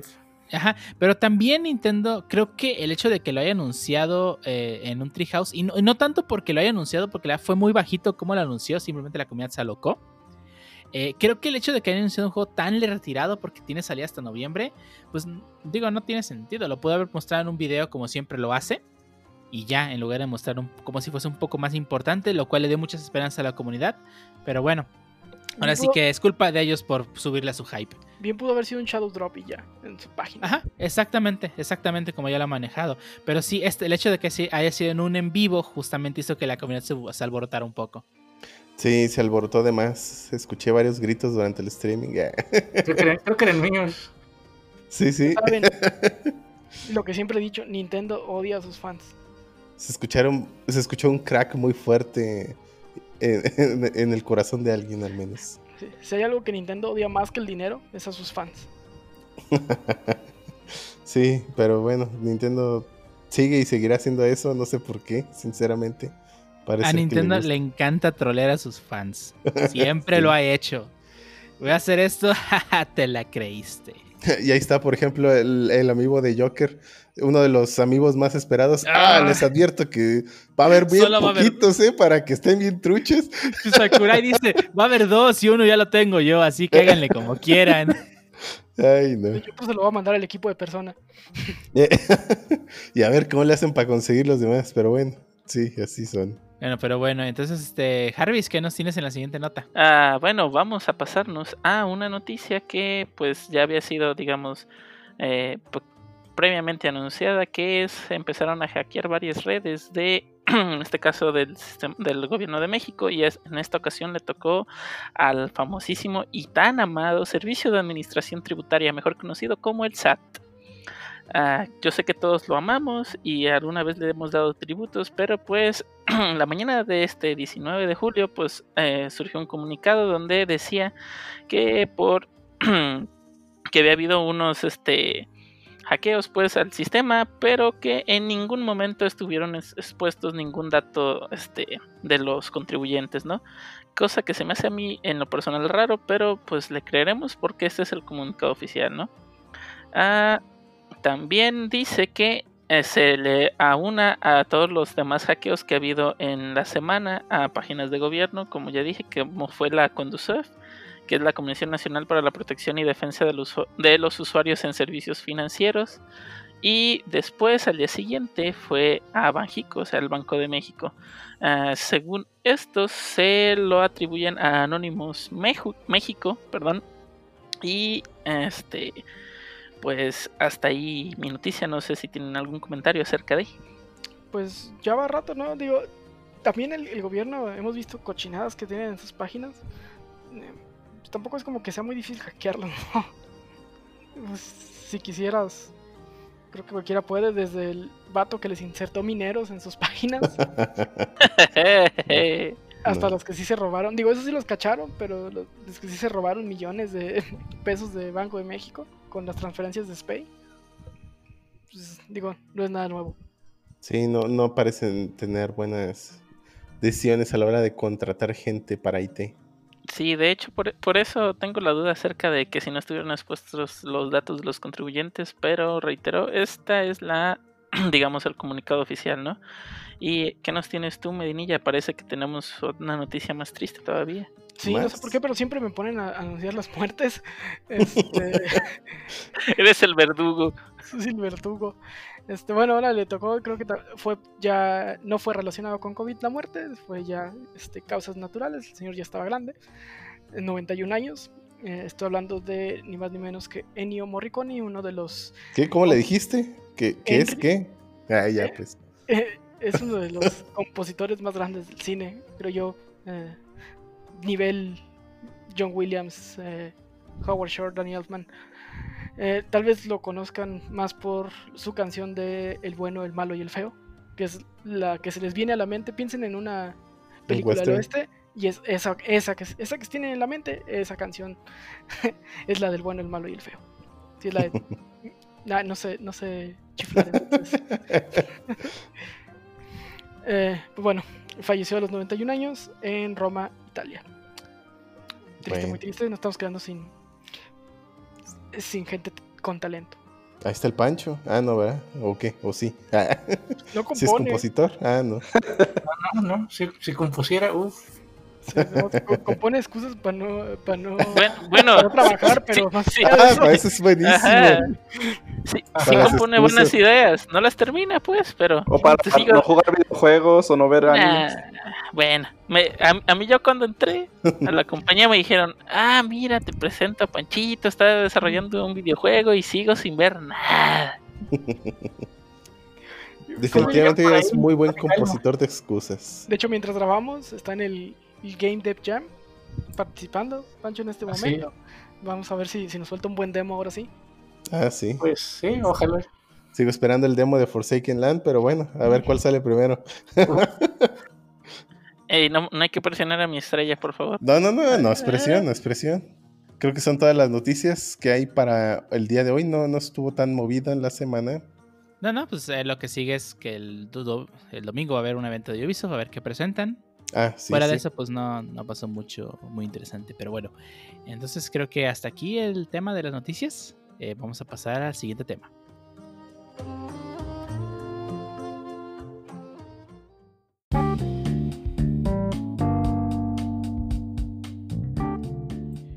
Iniciamos con el segundo tema donde vamos a hablar sobre un tema un poco escabroso y tétrico. Vamos a hablar sobre la neutralidad, neutralidad de la red. Y para ello, Shoto nos va a explicar qué es la neutralidad de red. Shoto, adelante. Sí, yo les explicaré. Bueno, no, ¿saben qué? No, no les explicaré nada. Les voy a leer la definición de Wikipedia. ¿Sí? Es correcto, Wikipedia, ya saben, esa página que siempre consultamos aquí en Stop the Wits podcast por información. Y antes de que el Pancho la edite, lo que dice es la neutralidad de red es el principio por el cual los proveedores de servicios de Internet y los gobiernos que la regulan deben tratar a todo tráfico de datos que transita por la red de igual forma indiscriminadamente, sin cobrar a los usuarios una tarifa dependiendo del contenido, página web, plataforma o aplicación a la que accedan ni según el tipo de equipamiento, dispositivo o método de comunicación que utilizan para el acceso. En definitiva, la neutralidad de la red evita que el proveedor contratado cargue tarifas adicionales por visitar alguna web a su cuenta por el servicio prestado. Es, hasta ahí es el primer párrafo que normalmente, digo, si hicieron resúmenes como yo, era un párrafo sí, un párrafo no, entonces nos quedamos en el primer párrafo a manera de resumen. Entonces, digo, creo que, digo, en realidad pues habla un poquito más eh, a detalle más abajo, pero creo que esto es perfectamente lo que podemos utilizar como inicializador de esta conversación. Y al final, digo, lo importante es ver los beneficios de esto y por supuesto también ver los peligros de no llevar una red neutral en tu país o, en donde sea realmente, ¿no? Así que alguien, digo, una vez leída esta definición, no sé si alguien sabe que, eh, digo, fuera de este primer párrafo, alguien tiene en mente algo que mencionar que le haya faltado esta definición como primer párrafo, pues, de Wikipedia. Que no esté considerado como parte de la neutralidad de la red. Me gustaría agregar una cosa más que también entra aparte de la neutralidad de red, es que muchos ISPs pueden llegar a tener tratos con ciertas empresas para darles prioridad sobre otras. Digamos que el día de mañana se le ocurre a Liverpool hacer decirle a Telmex que su página cargue más rápido en su en línea Telmex y pues eso qué significa que todos los demás competidores tienen una desventaja clara al tener menos no solo menos velocidad de descarga, sino también que sea una experiencia menos agradable al usuario. Todo ese tipo de problemas que puede causar no tener una red que sea neutral para todos. Sí, e, eso es específicamente uno de los problemas, ¿no? Entonces, digo, si no, si no hay nada más que agregar de lo que ya ha faltado la definición, creo que sí, ese, ese es uno de los muchos problemas que puede haber de, al no tener una red neutral y, realmente se puede volver muy peligroso a tal grado que si no, si no se lleva a cabo una red neutral, podríamos llegar a uno de esos episodios de eh, Black Mirror. Y para ejemplo, ahí está China, ¿no? China hoy en día bloquea mucha información. Bueno, China y Corea del Norte, ¿no? Que son uno de los principales países con, pues básicamente la peor red neutral que podría existir en el planeta, yo creo. Eh, o al menos una de las peores. Bueno, para empezar, Corea del Norte ni siquiera está conectado al Internet regular, es su propia red. Y, en realidad, China también, no por eso tiene su Great Firewall. O sea, ah, básicamente se están, pues digo, más que el firewall, muy posiblemente se están limitando a más cosas, ¿no? O sea, que sería su propia red, ¿eh? Corea del Norte es su propia red. No tiene con, no, los usuarios, por lo menos los de calle, hasta donde no tienen ningún tipo de conexión con la red exterior. Ah, no, de ningún tipo, o sea, ni siquiera. Es, su propio internet. O sea, pero según yo, bueno, y ahí es donde muy posiblemente me falta información, pero que no solo ciertas personas tienen acceso a internet, obviamente no, no neutral. Ah, bueno, tienen, supongo que top del gobierno se debe tener acceso a internet regular y también a estar más bloqueado que nada. Ah, ya, ok. Solo el gordito hecho, feliz. este, creo que el gordito feliz nos escucha, es uno de los escuchas de este podcast. sí, sí. A- Ahora es la, la. ¿Cómo se llama? La waifu, la que Ya, lo ya ni controla. vieron nada, se murió, no se murió, revivió. Sí, ¿no? Ya se quedó todo muy callado. Sí, No, lo sí, sí apareció, sí sigue vivo. Pues, pusieron una foto ahí, pero tampoco me quedó muy claro. si Hicieron, hicieron varios tweets también, pero pues. Lo congelaron. Lo congelaron. es- Pero sí, bueno. Lo descongelan para eventos. Pero sí, el, el- el ejemplo por excelencia esto es, y, y siempre será China. Exactamente. Y bueno, China y ahora, bueno, sí, sí, ah, me- una vez mencionado esto, pero por ejemplo, el, el gordito feliz que, bueno, ahora es un títere o, o- o un zombie, no sé. Pues al menos tiene acceso a internet porque pues tiene Twitter, ¿no? Para Sí. tuitear sus cosas. Eh, en fin, de todos modos, para Si pelearse bien con no- Trump, ¿no? ¿eh? Es para pelearse con Trump. Ah, sí. es para poner eh, hashtag aquí con mi misil nuclear. Ay, hashtag falló. China sí sería uno de los... mm, digo, sabiendo pues que Corea del Norte está restringiendo totalmente el uso de Internet y hacen uso de su propia red, pues básicamente no entraría en la neutralidad de red, ya que pues no la tienen. Eh, Pero bueno, entonces regresando al punto, pues entonces sería China el mejor ejemplo. ¿Y tú, tú ¿Dónde? que, andu- tú que anduviste disfrutando del, del comunismo en el capitalismo en Cuba? ¿Cómo está el internet allá? Mm, fíjate que está bien raro en cuestión de, bueno, de cómo lo consumes. Sin embargo, creo que está normal, ¿sabes? O sea, bueno, yo digo, tampoco es que visitara, me- bueno, me la pasé, no me la pasé en internet en, estando en Cuba. Más que nada lo usé para comunicarme con mi familia diciéndole, pues si estoy bien, no me morí. No me Y- capturó el, ¿Eh? el régimen, no me capturó el régimen. Exactamente. Entonces, realmente yo no hice mucho uso de, pues, de la conexión. Sin embargo, lo que está raro es cómo se consume, aunque creo que a lo mejor no tiene mucho que ver con la neutralidad, pero para las personas que están curiosas o que quieren saber cómo es allá, al menos, primero, no todas las casas tienen, o no todos los lugares tienen internet. Obviamente, los hoteles, clara- eh, pues al menos de cierto nivel para arriba, van a tener conexión a internet. Y en mi caso, que llegamos a un, pues podría decirse que un hostal, pero está un poquito raro, digo, era como una especie de vecindad, eh, pero pues sí, creo que entraría como un hostal. Tenían una conexión a internet. Sin embargo, esa conexión no te da, pues, conexión. Eh, Bueno, me explico. Eh, si bien tienes acceso al Wi-Fi y a una salida a internet, está bloqueada. Hasta que, y está bloqueada muy similar a lo que sucede en los aeropuertos.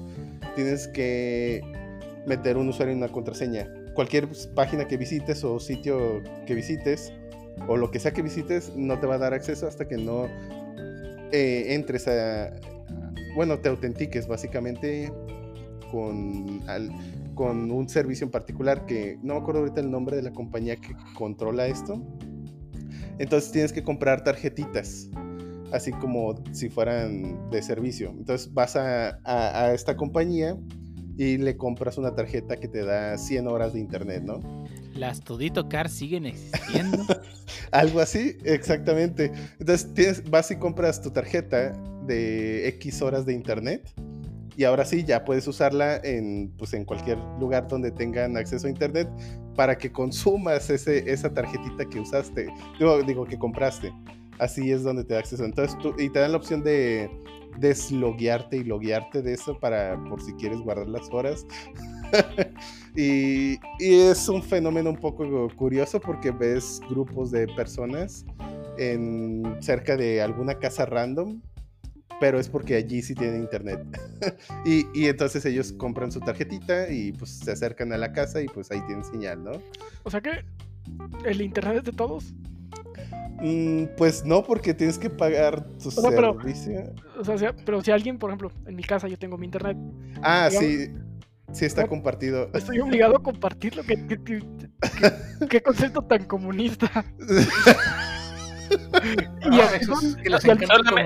Solamente, voy a decir una cosa, sí deberías de compartirlo. Yo sí diría, tenemos Medi Ninja. tenemos. pero- pero- No te vas a acabar esos 300 megas solo, Sí, o sea, sí, o sea, yo tengo 10 megas, te puedo quitar fácilmente 50 y ni te vas a dar cuenta, te lo aseguro. pero al mismo tiempo es un concepto capitalista porque tienes que pagar Pero- por, Sí. tarjeta. Pero aquí hay, aquí hay algo, o sea, entiendo que lo hagan, pues así funciona allá, no, no me interesa. Pero, o sea, está el punto, ¿qué velocidad tienen allá? Porque aquí están de acuerdo que las velocidades de internet están limitadas por el, por primero, por el tipo de conexión que tengamos, tengas fibra óptica o tengas por cable corriente. Además, la cantidad de gente conectada a dichos nodos. ¿ok?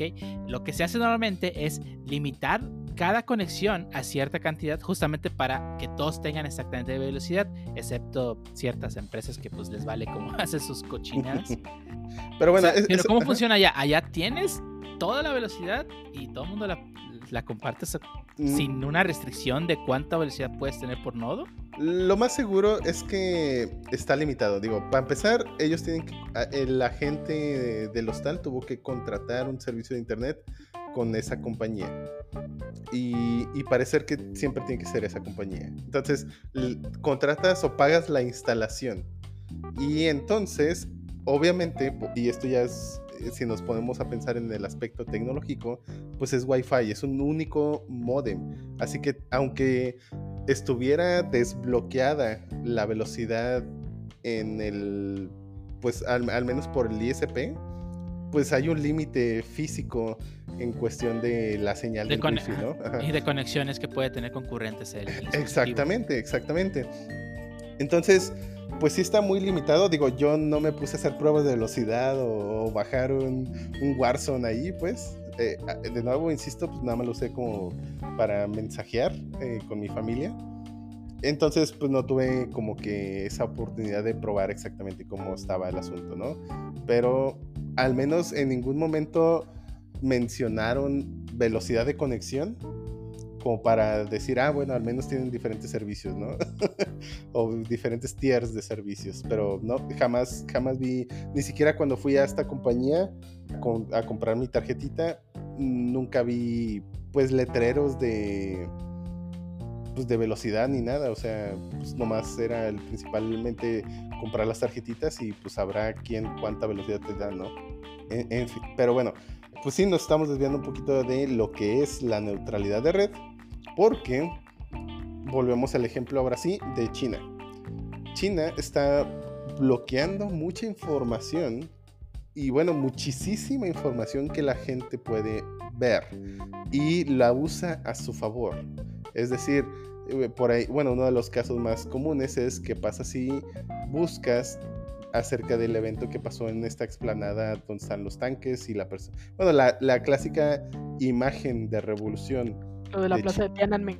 Eh, exactamente. Tianan- bueno, no sé si lo estoy pronunciando bien, si, si no, perdón, pero así se llama. Ajá, sí, sí, exactamente. Tian, Tiananmen, sí, en el 88, ¿no? Entonces, básicamente, si tú estás en China y buscas eso, no va a haber resultados, como si el evento pues nunca existió. Y, pero es obvio que existió. Entonces, el gobierno lo usa a su favor para pues minimizar, ahora sí que en, en la medida de lo que puedan, la mala imagen que pues ya tienen de todos modos, ¿no? Entonces, intentan hacer eso a su favor. Básicamente, pues se empieza a aparecer a un, algo completamente fascista, ¿no? Donde quieren entrenar a la gente con exclusivamente el contenido que ellos quieren y no con el contenido que y no con independientemente del contenido y no quieren que se sepa lo que es la realidad, ¿no? Así que intentan controlar de alguna manera a las personas con ese conocimiento que se les otorga. Entonces, digo, como pueden medianamente, digo, en, en general no significa que esto sea un control total, pero pues sí afecta mucho sobre qué pueden o no pueden hacer. Sabemos que la información pues es importante, por ejemplo, si hubiera el gobierno chido, chino, perdón, hecho El cosa- gobierno chino es chido. Chido, ¿eh? No, no, no Ah. lo es. El, el choto el comunista. ya me descubrieron. No, pero por ejemplo, estoy casi seguro que ningún chino va a poder ver acerca de las manifestaciones de Hong Kong. Entonces, entonces, y eso es algo reciente. Entonces, la gente que podría pensar que el gobierno está haciendo las cosas bien porque no tienes la información de que lo está haciendo mal. Así que genera esa mala percepción y, y también pueden incluso hacer que con desinformación o, o, no información, hacerlos creer que no solo están haciendo las cosas bien, sino que son el mejor gobierno del universo, ¿no? Solo porque no tienen acceso a comparar el gobierno de, por ejemplo, un buen gobierno como Nueva Zelanda o, o, algún otro país que sí esté haciendo las cosas bien realmente. Entonces, o por ejemplo, si, estas personas tuvieran eh, familia en Hong Kong y no saben de las protestas que ha habido y de la violencia que ha habido, pues no pueden ayudar a sus familiares. Entonces, se presta para muchas malas cosas e intenciones. Algo tan simple como limitar el contenido a través de un servicio como lo es Internet. Eh, ese es uno de los principales peligros y que ya está ocurriendo.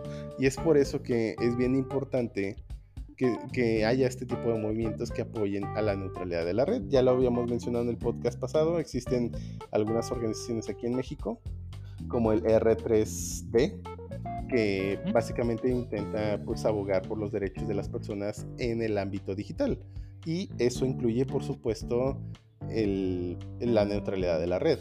Es correcto. Así, así, que sí, sí es importante, sí es importante no solo conocer los peligros de que no tengamos una red neutral y que haya organizaciones, sean civiles o privadas, que, que, apoyen ese tipo de cosas, ¿no? Adicionalmente, pues podemos, ese fue un caso bastante pues digamos extremo, sin embargo es real y está ocurriendo en este momento, que es lo de China, pero podemos irnos un poquito a cosas que a lo mejor nos afectan de otras maneras, no tienen que ser tan drástico como eso. No, solo, no solo que nos afectan, sino que estamos viviendo hoy en día. Antes de irnos a cosas más banales, más me gustaría recordar los eventos de la primavera árabe, cuando en el 2002 le bajaron el internet durante las protestas en Egipto. Ah, sí, sí. Claro ejemplo de, de pues, cómo puedes callar a un país entero nada más quitándole el derecho y de informar y de informarse. Sí. o sea, imagínate, o sea, es, es posible quitar el internet a todo un país. O sea, callarlos a todos sin discriminadamente. O sea, está, está cañón. Sí, sí está, sí está muy, muy creepy todo esto. Y, y es algo que, pues, básicamente lo vemos como muy muy natural ahora, hoy en día, el tener acceso a Internet, aunque al mismo tiempo lo vemos así como medio banal o, de lujo, ¿no? Cuando en muchos, en muchos países se empieza a platicar acerca de que el acceso a Internet debería ser ya un derecho humano lo cual no lo veo mal, de hecho me parece bastante bueno y habla un poco de cómo también hemos ido evolucionando, evolucionando como civilización, ¿no? Y esto ya un poquito más eh, en el overview de la filosofía, ¿no? A lo mejor.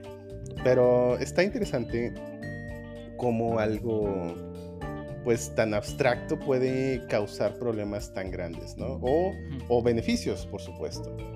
y, y, y, aún así, o sea, estamos viendo que o sea, hay países que ya están considerando Internet, derecho humano, y aún así hay países como, bueno, Estados Unidos, donde varias empresas, ejemplo Comcast, tienen limitadas las, la cantidad de, de, mega, de gigabytes que puedes descargar. O sea, tienes un plan de. Como los celulares aquí en México, de hecho, también podemos hablar de eso. Que nomás tienes derecho a descargar cierta cantidad de gigabytes. Lo cual, pues, no, probablemente no está limitando la, la, la, a dónde puedes acceder, pero sí está limitando qué tanto puedes hacer. Y es lo mismo que pasa aquí en México con los celulares. de hecho, en, Estados en, Estados Unidos ya es legal el, poder que un, un proveedor de internet este, le dé preferencia a uno u otro servicio. Lo cual es ridículo. Y es parte de lo que es, la neutralidad está totalmente en contra de eso. Y aquí nos pasa aquí en México. tú vas, contratas tu plan celular, te dan ciertas cantidades de gigabytes que puedes cargar, te limitan la velocidad de internet y además te dan servicios que exclusivamente esos servicios tienes ilimitado. Eso va en contra de la neutralidad de la red. Yo porque quiero servicios como WhatsApp o cualquier servicio que no utilizo, pero aún así me lo estás entregando. Yo prefiero que toda mi red tenga exactamente el mismo, el mismo servicio sin importar qué aplicación use, porque esto provoca que aplicaciones, por ejemplo, que ya viene, Uber viene gratis en paquetes de Telcel o lo que sea. Eso está, está diciendo que, pues, ok, no tengo Rappi, no, no, tengo Didi o cualquier otro servicio. Los demás servicios están perdiendo terreno a las, con las personas que ya tienen ese servicio. Pues mejor uso el que ya tengo, porque acabo no tengo que pagar un extra por él, que sería gastarme mis megas. Ajá. Aunque bueno, ese, ese de hecho es un caso un poquito más complicado, creo yo. Porque si bien la neutralidad habla acerca de limitar el... Bueno, bueno no, pensándolo bien, pues tiene que ver con que se ha indiscriminado el tráfico, ¿no? Entonces, Es sí, correcto. sí es cierto, o sea, a- obviamente siempre hay compañías que se apoyan entre sí, o sea, por ejemplo, hay empresas que distribuyen sus productos únicamente en, digamos, Walmart o Superama o lo que sea, o en algún al eh, supermercado en particular, de tal manera de apoyarse de que, pues, si quieres comprar sus productos, un- digamos, un producto muy deseado, pues solo lo puedes hacer con ellos, ¿no? Entonces, hay, hay tratos y hay beneficios comerciales entre ellos, pero al mismo tiempo, en cuestión de lo que es, por ejemplo, digo, en teoría, pues no debería ser malo, entre comillas, el que, que, les ejemplo- aplique ahora, pero ¿eh? Es que, por ejemplo, digamos que hacen lo mismo que hace Walmart con un producto y de repente te digan, ok, solo en Telcel vas a poder usar WhatsApp. Sí, e- ese sería ahora sí que una de las de los problemas principales, ¿no? Entonces, digo, por supuesto, sé que alguien pudiera decir, no, si me, si me obligan a, a usar Telcel y con WhatsApp nada más, pues busco algo, alguna solución más neutral, ¿no? Line o Discord o lo que sea, ¿no? Sin embargo, aún así, de todos modos, no está digo, no está chido y digo, a lo mejor ahorita estamos yendo a cosas medio simplonas, ¿no? Pero eso puede escalar a cosas que pudieran ser más peligrosas y que a lo mejor ahorita no se nos ocurren. Ajá. Como el hecho de que, por ejemplo, yo juego en computadora, tengo Steam. Si mi ISP dice, ¿sabes qué? Solamente puedes descargar cierta cantidad de gigabytes a través de Steam, ahí ya me está limitando. Sí. Lo, lo que, O que ellos, te vendan el, el paquete Netflix, que Netflix va en chinga. lo que ellos, lo que ellos esconden siempre con uso justo, le llaman. Que pues, la verdad es que de justo no tiene absolutamente nada. No es Sí. justo para ellos, digo. Sí, sí, Sí, sí. A, a ellos les conviene, pues la gente va a empezar a pagar más. Ajá. No, pues yo quiero seguir ver Netflix en 4K, pues voy a pagar el paquete de Netflix y también juego, voy a pagar el paquete de juegos. Pues ese es el sueño de todas las ISPs, como hecho, poder está- cobrar más por usuario. El ejemplo claro es el, el paquete de datos ilimitados que tiene Movistar, pero que tiene una política de uso justo de cuando te pasas de eso, pues te baja la velocidad bien grosero, ¿no? Y, y no solo eso, no solamente te baja la velocidad bien grosero, sino que además no puedes usar el tethering, a el tethering, perdón, el... Sí se llama tethering, ¿verdad? Sí. A, a- a ot- a menos que pagues una cuota extra. Sí, no puedes- para los que no saben que es tethering, no puedes usar tu dispositivo móvil como un hotspot. Ajá, exactamente. No lo puedes usar si pagas el, el ilimitado, a menos que des, creo que son como 200 pesos extra. Eso, eso sí está violando la, lo que sería la neutralidad de la red, que, bueno, para México no es una ley como tal, ¿no? Pero es algo que se ha estado buscando conseguir de tal manera que la ley proteja la neutralidad de la red o la permanencia neutral de nuestra eh, conexión a Internet. Entonces, no preferencia de ese tipo. Ajá, exactamente, pero ese es un claro ejemplo de violación a esta neutralidad, porque eh, claramente eh, la definición de Wikipedia dice que tampoco debería delimitarte por el dispositivo. O sea, tú estás, o sea, te están limitando a usar otros dispositivos para la misma conexión. O sea, no, tú estás pagando por la conexión, no por qué dispositivos usas para dicha conexión. Entonces, esa es una violación muy clara a la neutralidad de la red. Y muchas veces todo esto viene debido a que no hay reglas claras acerca de cómo, cómo deberían de actuar las compañías o que limiten este tipo de abuso, porque es un abuso. O sea, ¿por qué me estás limitando a usar el dispositivo que yo quiera con esta conexión? O sea, ¿por qué? ¿Por qué me quieres limitar a solo usar? O sea, imagínense que en tu casa tuvieras que pagar una conexión a internet por cada uno de tus dispositivos. Es más o menos lo que está haciendo. No, les des ideas porque... o que tuvieras un límite de, datos en tu casa. Ajá, podrían limitarte, o sea, por ejemplo, así como el celular no lo puedes usar como hotspot, podrían llegar a, a limitar eso en tu casa, o sea, ¿sabes qué? Tú solo puedes usar cinco dispositivos y, o un dispositivo con esta conexión.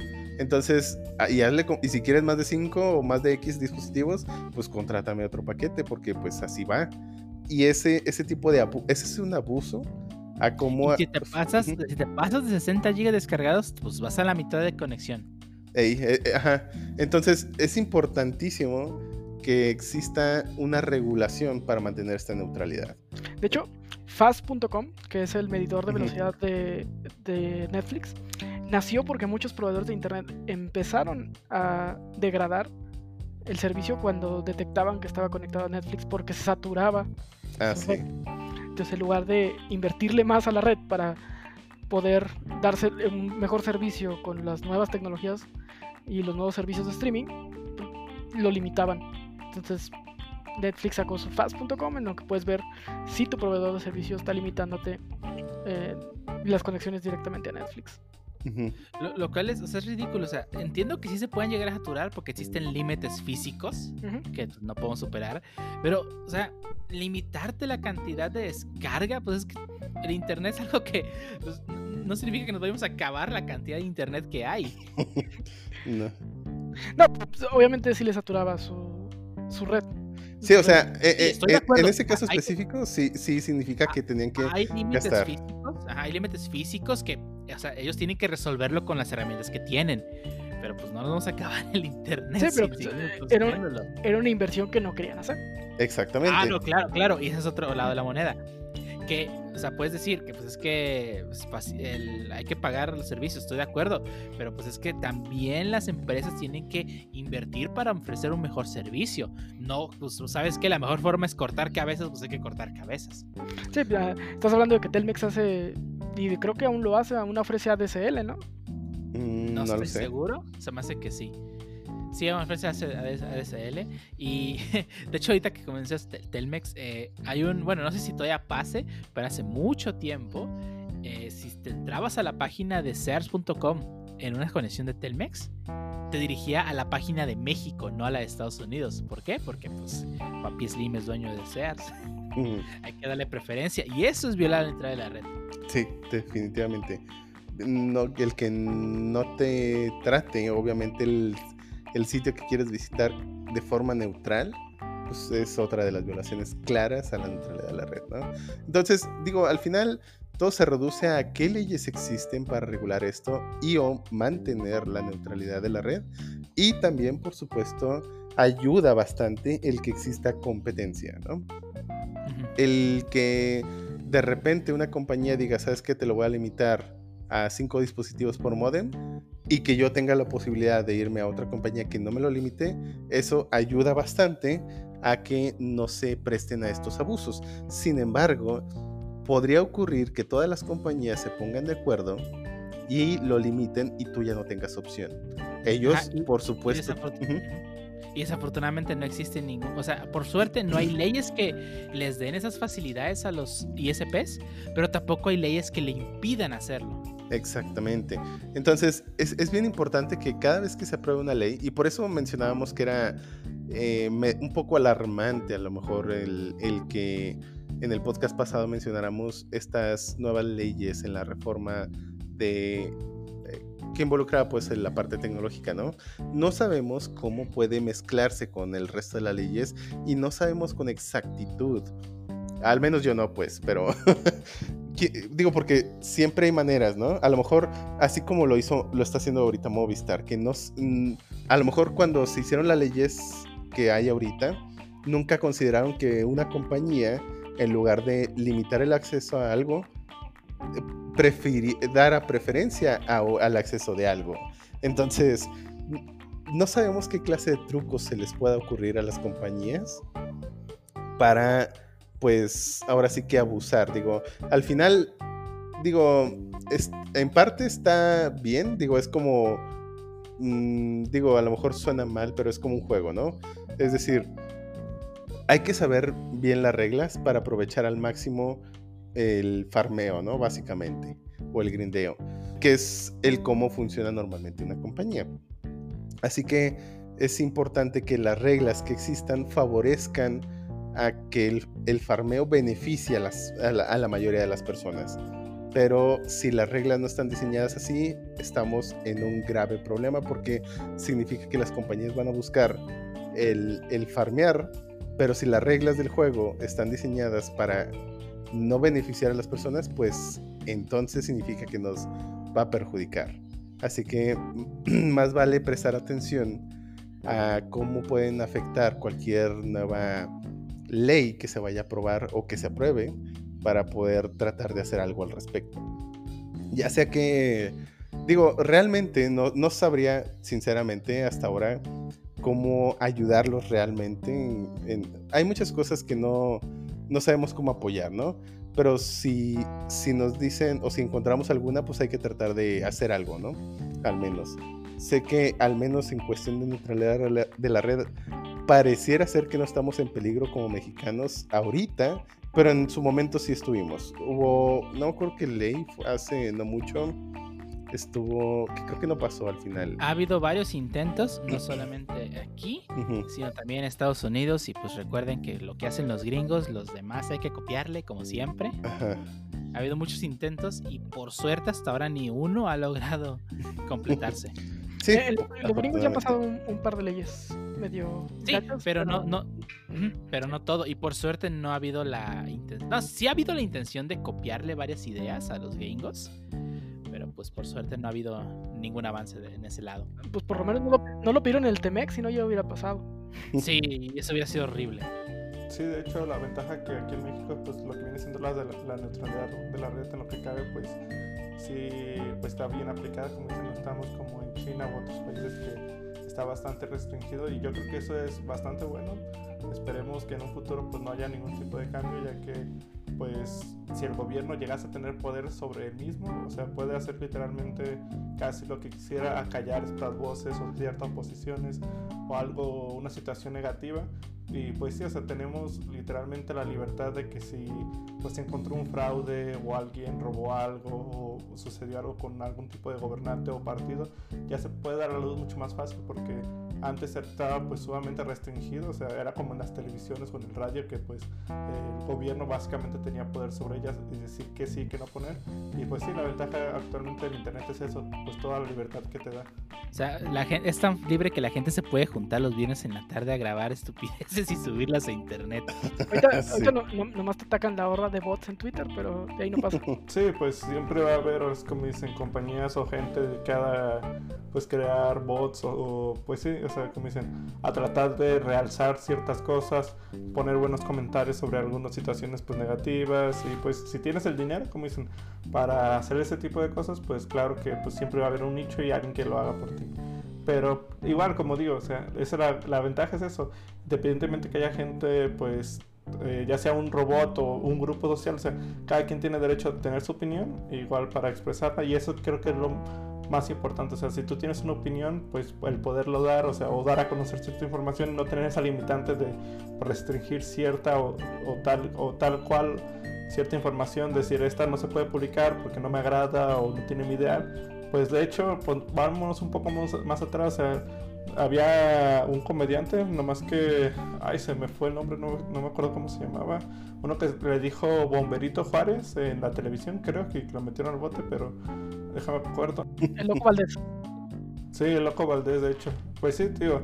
La ventaja es eso de que, pues, yo creo que hemos ido avanzando para bien, poco a poco, ya que, pues, anteriormente, pues, tanto las radio- radiodifusoras o, o sea, cualquier tipo de comentario o situación negativa hacia el presidente o hacia algún tipo de partido político, pues ya era, podías incurrir en algún tipo de delito y terminar en la cárcel, como dicen, y sin investigación ni nada, solamente porque a mí se me ocurrió. Y pues ese tipo de situaciones, pues ahora como dicen, ya pues se pueden dar la duda de manera más fácil, ya no hay tanta impunidad. Sigue habiendo bastante, la verdad, pero yo creo que cada vez es menos. Y pues sí, ya, como dicen, podemos ya dar nuestra opinión o dar cierta información y ya sin tantos limitantes sobre, pues ya sea cualquier tema en específico. Bueno, eso es algo que yo cambió, creo que desde Fox, que hasta le hicieron su muñeco de peluche. Este, ya no está tan grave el, el mentársela al presidente. Eh, Peña Nieto no se Sí. diga. No, Peña Nieto fue como caso. a- a- él fue como la, el que le tocó y le- la iniciación de las redes sociales en México. La Y ya con, ya con este, el actual presidente, pues sí, también ya es un. Ya, ya ni siquiera es sorprendente las cosas que salen. Él es Sí. los memes del presidente, güey. Ah, Es tan común, es tan Él, común. él era un meme Sí. presidente, así, tal cual. li- literal fue el, el precursor de los memes México. Estuvo hermoso.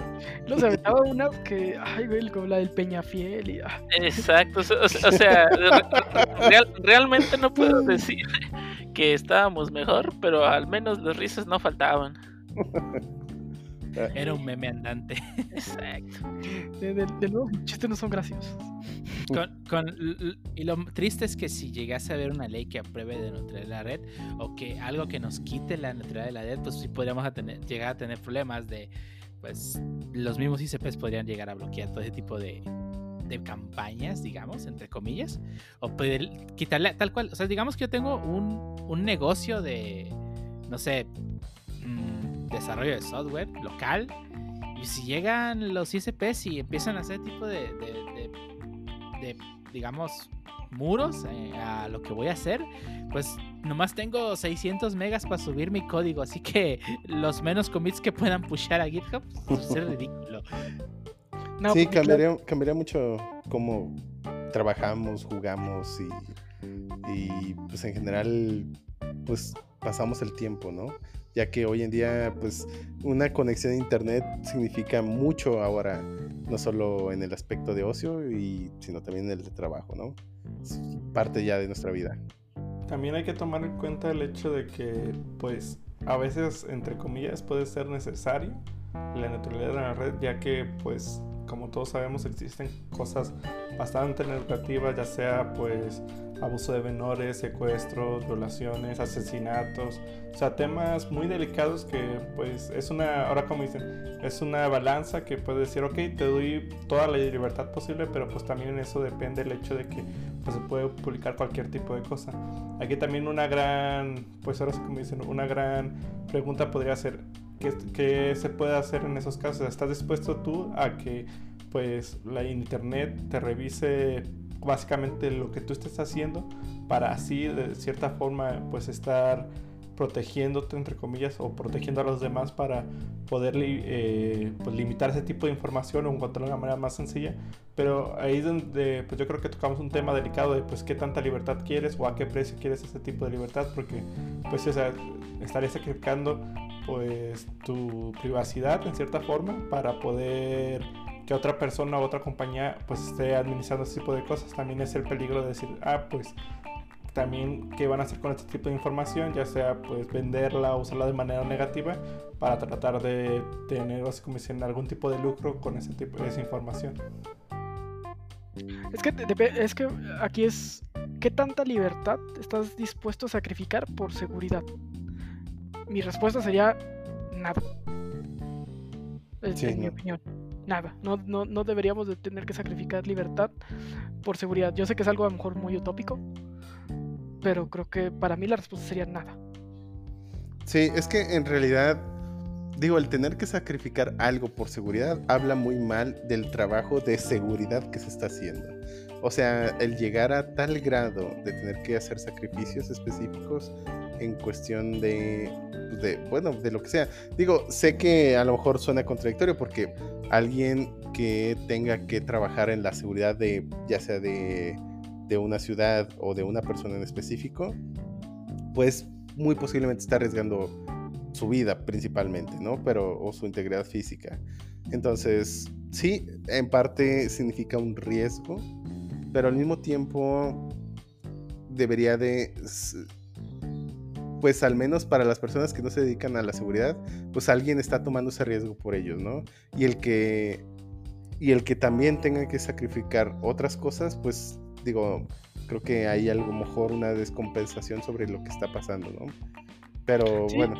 Es que podríamos llegar a, a algo como ya sucede en los aeropuertos, digo, más en los gringos que, en- que aquí en México, pero pues, donde tú no tienes privacidad. Ah, sí, sí, sí. sí. Lo que traigas en tu maleta lo van a ver.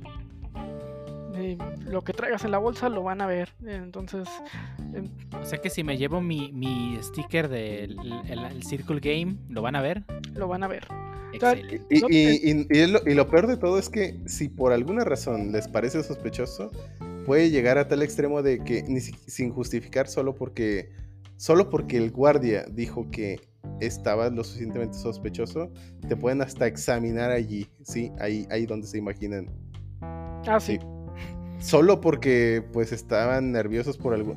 Es más, ni siquiera tienen que estar haciendo nada ni estar nerviosos. Solo porque el guardia se le antojó, podría hacer eso.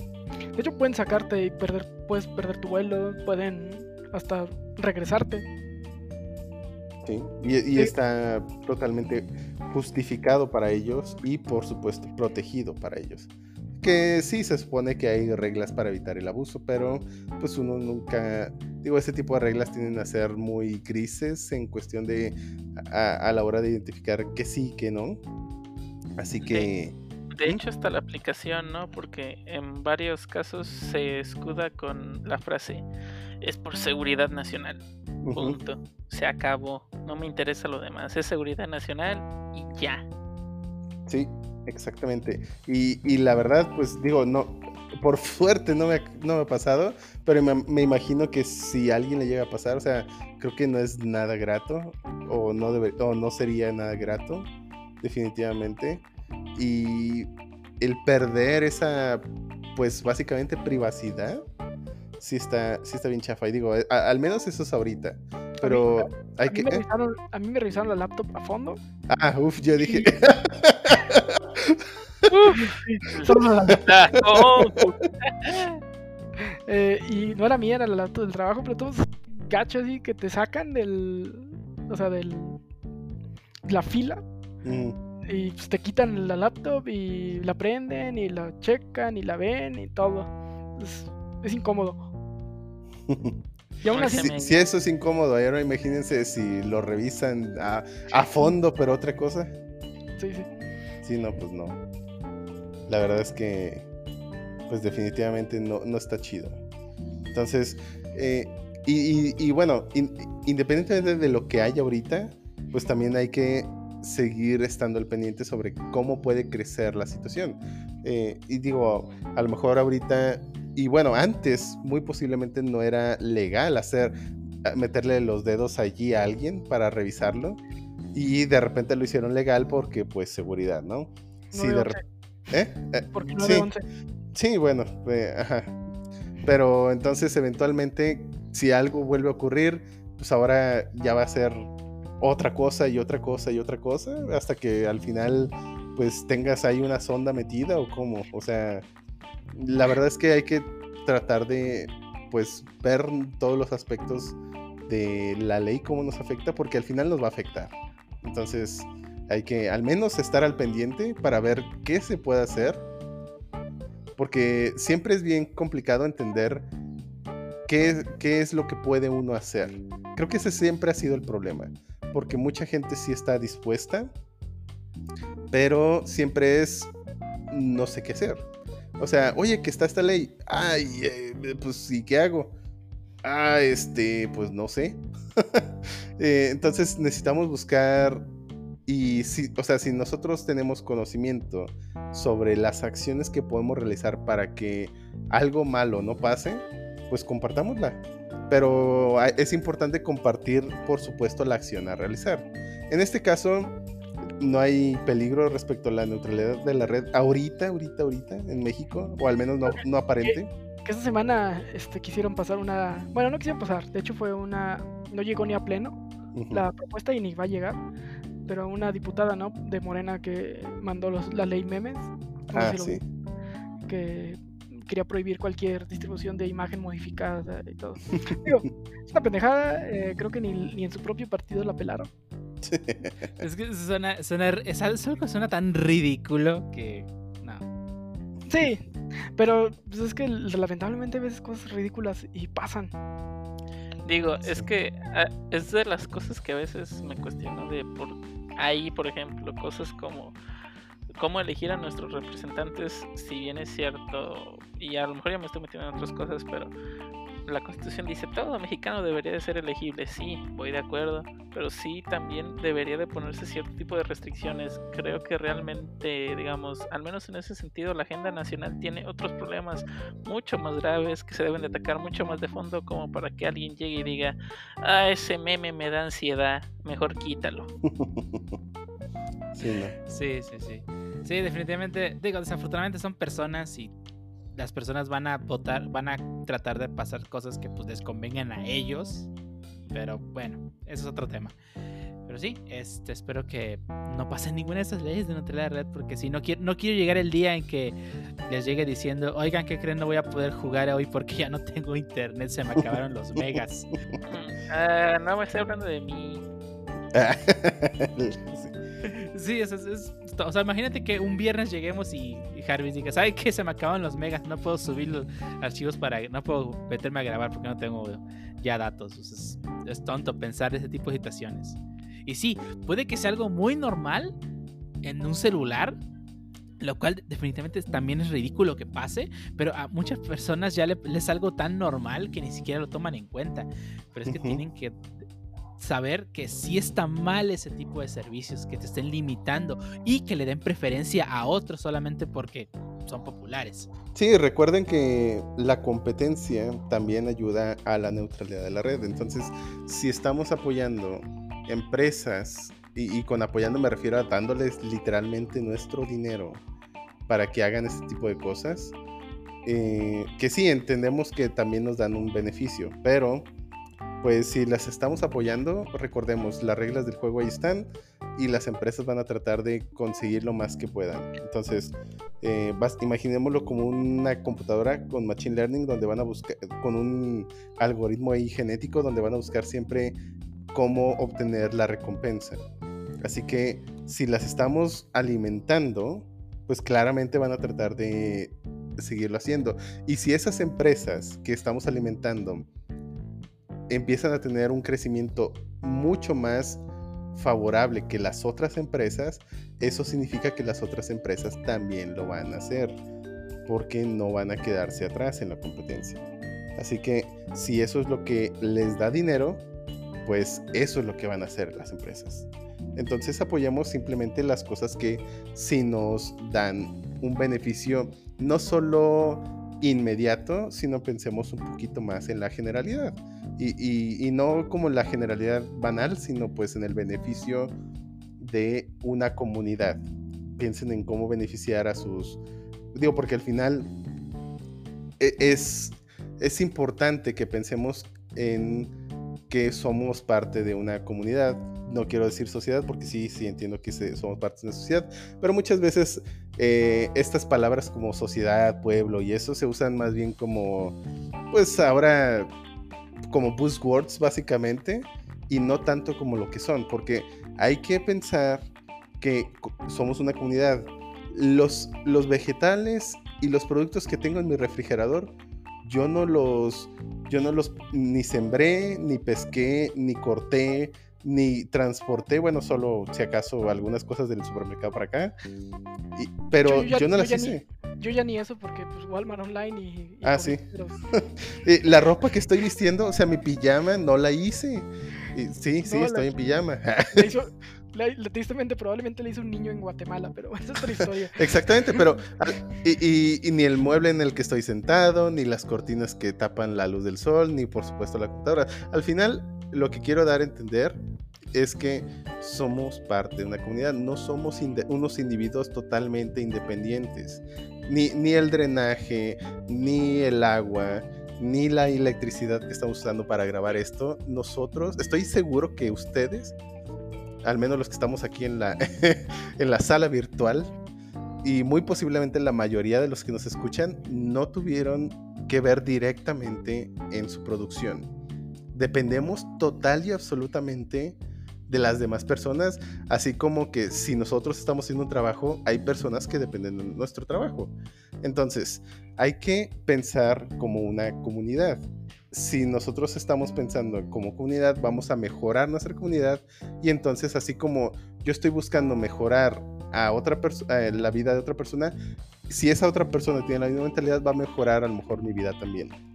Entonces, es un beneficio a largo plazo mucho mejor que solo un beneficio a corto plazo que al final te va a salir muy seguramente más caro, literalmente. Com- complementando lo que dices, creo que, creo que hay dos formas de apoyar la neutralidad de la red desde nuestra vida cotidiana. La primera de ellas es a quién le das tu dinero, como ya habías dicho, qué empresas están apoyando la neutralidad de ra- de la red. En Estados Unidos, que el tema está un poco más caliente que aquí, ya hay un par de proveedores de internet que han dicho, ok, no importa qué leyes pasan, nosotros apoyamos la neutralidad de la red y vamos a continuar así. ujú. Digo, es una de las formas. Y la otra es a quién le das tu voto. ¿Qué representantes cuando tengan la oportunidad de, ya sea en Twitter o en persona, hablar con alguno de los candidatos a representantes, ya sea diputados, senadores, gobernadores, etcétera, etcétera, etcétera, pregúntenle sobre su posición en la neutralidad de la red. Ujú. Lo más probable es que te digan, no sé de qué chingados me estás hablando. Y entonces Pues no pero mi- mínimo espero que se documente. Sí, sí. Pero bueno, pues creo que creo que esperemos hayan entendido el mensaje y la importancia de la neutralidad, de qué es y la importancia y por supuesto el más o menos cómo pudieran actuar para defender esto y espero haberlos con- convencido lo suficiente para que la defiendan y por supuesto déjenos sus comentarios qué, qué acciones se podrían realizar que se nos hayan pasado para pues seguir defendiendo esta neutralidad de la red o también, ¿por qué no? Porque creen que no debería de defenderse, quizá. Sí, así es. Y bueno, si nadie más tiene algo más que agregar, ¿no? ¿Nada? Ujú. Pues este, con esto damos por terminar este segundo tema. Así que ya como dijo Shuttle, esperamos su mensaje y nos vamos a las despedidas.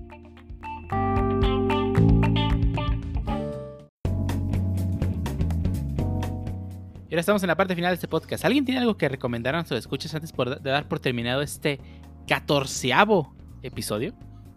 O decimocuarto, no sé qué carajo se diga.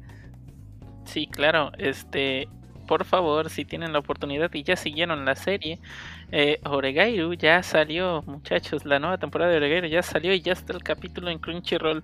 Por favor, veanlo en Crunchyroll naranja, el único original, por favor. Sí, apóyenlo. ¿Ya, ¿Ya la viste, por cierto? Ya, ya, ya. Estuvo Ah, hermoso. ¿ah sí? Sí, Oh, bueno, vaya, bueno, no- digo, no, digo, pues. digo, ma- Ah, más bien, más bien, no. a ver, deja termino, deja termino. Para, para, para mí estuvo hermoso por el simple hecho de, de, de que retornó. No, el Ah. capítulo en sí está, eh, está pasable, pero sí, véanle viendo.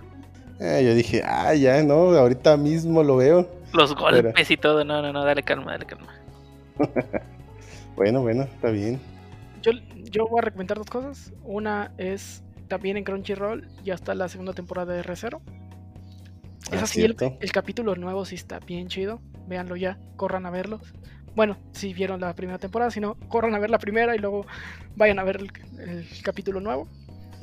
y relacionado con la neutralidad de la red, les voy a recomendar un libro. Probablemente ya lo leyeron, porque ya es algo viejo, pero les voy a recomendar 1984. No, seguro yo no lo leí.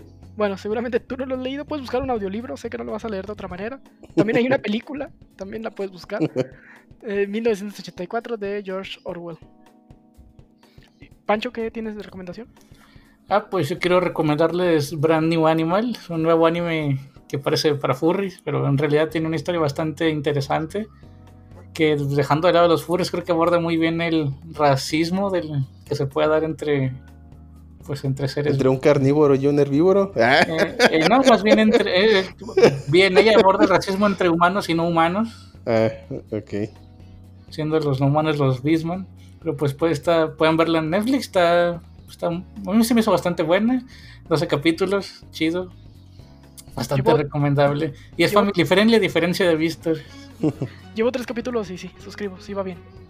Ah, Ah, cierto, eso me recuerda que también en Crunchyroll este ya volvió otra vez Digimon Adventure 2020 por si quieren volverlo a ver, ahí está. Ahí vienen los capítulos, ya salió el quinto. Excelente. Y el cuarto capítulo les hace una buena recapitulación de lo que ha pasado. Digo, creo que sí se, se notó ahí que quisieron meter el resumen. Sí, bueno, digo, es, es, es comprensible, pero sí, pueden checarlo. Muy buena Eh, animación sí, para mí. ¿Sí, sí te lo resumió? Lo que ha pasado, sí. Nada mal. A ver. Bueno, pues em, creo que yo tengo una recomendación y una mm, sugerencia, supongo. ¿Antirecomendación? No, ¿Nueva no, no, sección? es una ¿No? sugerencia, es una Ah, bueno. sugerencia. Eh, bueno, pr- primero la sugerencia. Hay una nueva película o serie, ¿Es serie, no, no, es película creo, que se llama Japón se hunde. Vi el tráiler, ya salió, está en Netflix y se ve bastante interesante. Sin embargo, pues no la puedo recomendar porque no la he empezado a ver o no la he visto. Así que para mí sería una sugerencia. Sin embargo, hay algo que les puedo recomendar, que es una serie en Netflix también llamada Dorohedoro. Que no, no la confundan con Dororo, que también está en Netflix. Que si bien yo inicié... No, Dororo no está en Netflix, está en Amazon Prime Video. Ah, sí, cierto. Amazon Prime Video, perdón. Y de hecho, pues en mi pues modo zombie, no sé, me equivoqué y la confundí pensando que era Dororo porque me la había recomendado mi ninja y otro amigo. Me confundí y dije, ah, pues esta es Doro algo, ¿no? Dororo. y entonces la puse, me agradó, la verdad. Digo, es eh, para los que vayan a ver la animación, es, les advierto, es CGI. Sin embargo, es una advertencia que no debería de ser tal, pero sé que hay quien no le gusta el CGI. Aún así, es un muy buen CGI. Realmente hay muchas, mucha parte del tiempo no parece CGI, salvo algunos casos particulares, sobre todo en lo que respectan a algunos movimientos. No, no significa que sea malo, pero aún así se nota pues que es CGI en muchas veces. Aún así, la verdad, la historia y sobre todo el universo en el que viven me parece bastante creativo. No es para niños, hay bastante violencia. Así y si bien hay dos, tres escenas de desnudos, no salen pues pezones ni nada. O sea, ni, y solo topless, pero no hay pezones. Entonces, mmm, digo, no sé si sea un desnudo como tal o no. Pero, pero bueno, no es para niños, les advierto. Aún así, eh, la historia está en parte podría parecer simple, pero se empieza a volver un poquito más complicada conforme vas avanzando en la historia. Y por supuesto, eh, lo que más me ha gustado es el universo y el detalle del mundo en el que viven. Está, está pues bastante bien, digo, es un poco más de acción y misterio. Eh, y con un toque de comedia. Pero pues bastante agradable, la verdad a mí sí me, me ha gustado bastante. Sí, chequenla, échenle un ojo. Bueno, y pues para terminar mi recomendación, bueno, falta la de Dio, pero primero la mía. Es eh, Total War, pero ahora la saga de la segunda parte de Warhammer. ya jugué la primera, tiene la verdad eh, pues muy buena campaña, las facciones están bastante variadas. Empecé a jugar el segundo, la campaña es un poco diferente, ya tienen como eh, agregaron la mecánica de conquistar un área y completar ciertos rituales para poderla terminar. Eh, muy entretenida, si es algo larga, la verdad yo creo que pues sí son como unas 20, 20 tantas horas de la pura campaña con una facción y pues puedes jugar con diferentes facciones.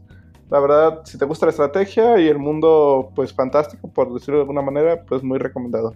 Y Diego, ¿tú qué nos recomiendas? Yo les recomiendo que nos sigan en nuestras redes sociales, ya sea con el usuario eh, Stop the Wiz Podcast en Instagram, Stop the Wiz en Twitter y el nombre bajo el nombre de Stop the Wiz Podcast en Facebook.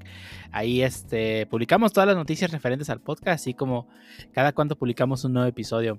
También recordamos que pueden suscribirse a este episodio en Anchor, iTunes, Spotify YouTube. Les agradecemos que se suscriban en cualquiera de esas plataformas y de esta forma se, se aseguran de no perderse ningún nuevo episodio del podcast y además que nos ayudan a, a, a nacer y estar por ahí presentes en esta gama infinita de contenido en internet. Y además quiero agradecer a todos los que nos escucharon durante este decimocuarto episodio del podcast, así como todos los que nos acompañaron en la grabación y producción y edición del mismo. Y a ustedes nos pueden encontrar, empezamos con el Jarvis. Ajá, claro. Este, también me pueden encontrar en Twitter como el-harvest93. Ah, ahí van a encontrar contenido literalmente variado y últimamente algunas frases y imágenes de Shaman King. Y ah, también en GitHub como harp1193. Y a ti, Shuttle, ¿dónde te podemos encontrar? Ah, bueno, a mí me pueden encontrar en github.com diagonal XOTL. Adicionalmente, quiero hacer una breve aclaración respecto a Japón según D. No es una película, es una serie. Y bueno, pues búsquenme ahí en GitHub. Ahí el usuario es XOTL, si lo recuerdo. Chequen mis proyectos. ¿Y a ti, Meninja? Ah, me pueden encontrar en Twitter como CMDNinja. Aparte me pueden encontrar también en... Eh, se fue en Git como CMDNinja. Eh, ¿A ti, Pancho, te encuentran? A mí me pueden encontrar en Twitter como arroba francisco-ontv. Comparto cosas web en general, a veces spoilers de lo que juego y a veces monas chinas. Ah, y a ti Ángel, ¿dónde te podemos encontrar? Claro, me pueden encontrar en GitHub como Ángel y Lee o en Twitter como Lee Ángel Z16. ¿Y a ti, Dio? ¿Dónde te pueden encontrar? Me pueden encontrar en Twitter con el usuario y prácticamente todas las redes sociales con el usuario Lord0 con 4 ceros seguidos. Ahí publico tontería y media. Y creo que será todo por este decimocuarto episodio del podcast. ¿Algo más que antes de irnos?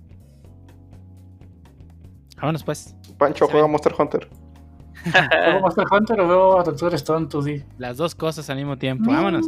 Vámonos. Sale. Vámonos. Bye.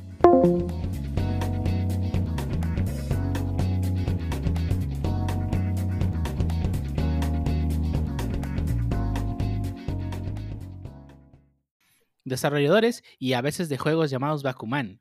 O cómo se. Ah, lo dije mal, es Bakugan. Ah, ya vamos a empezar tan, tan pronto. Sí. Ay. Bueno, empezamos otra vez. Tres, dos,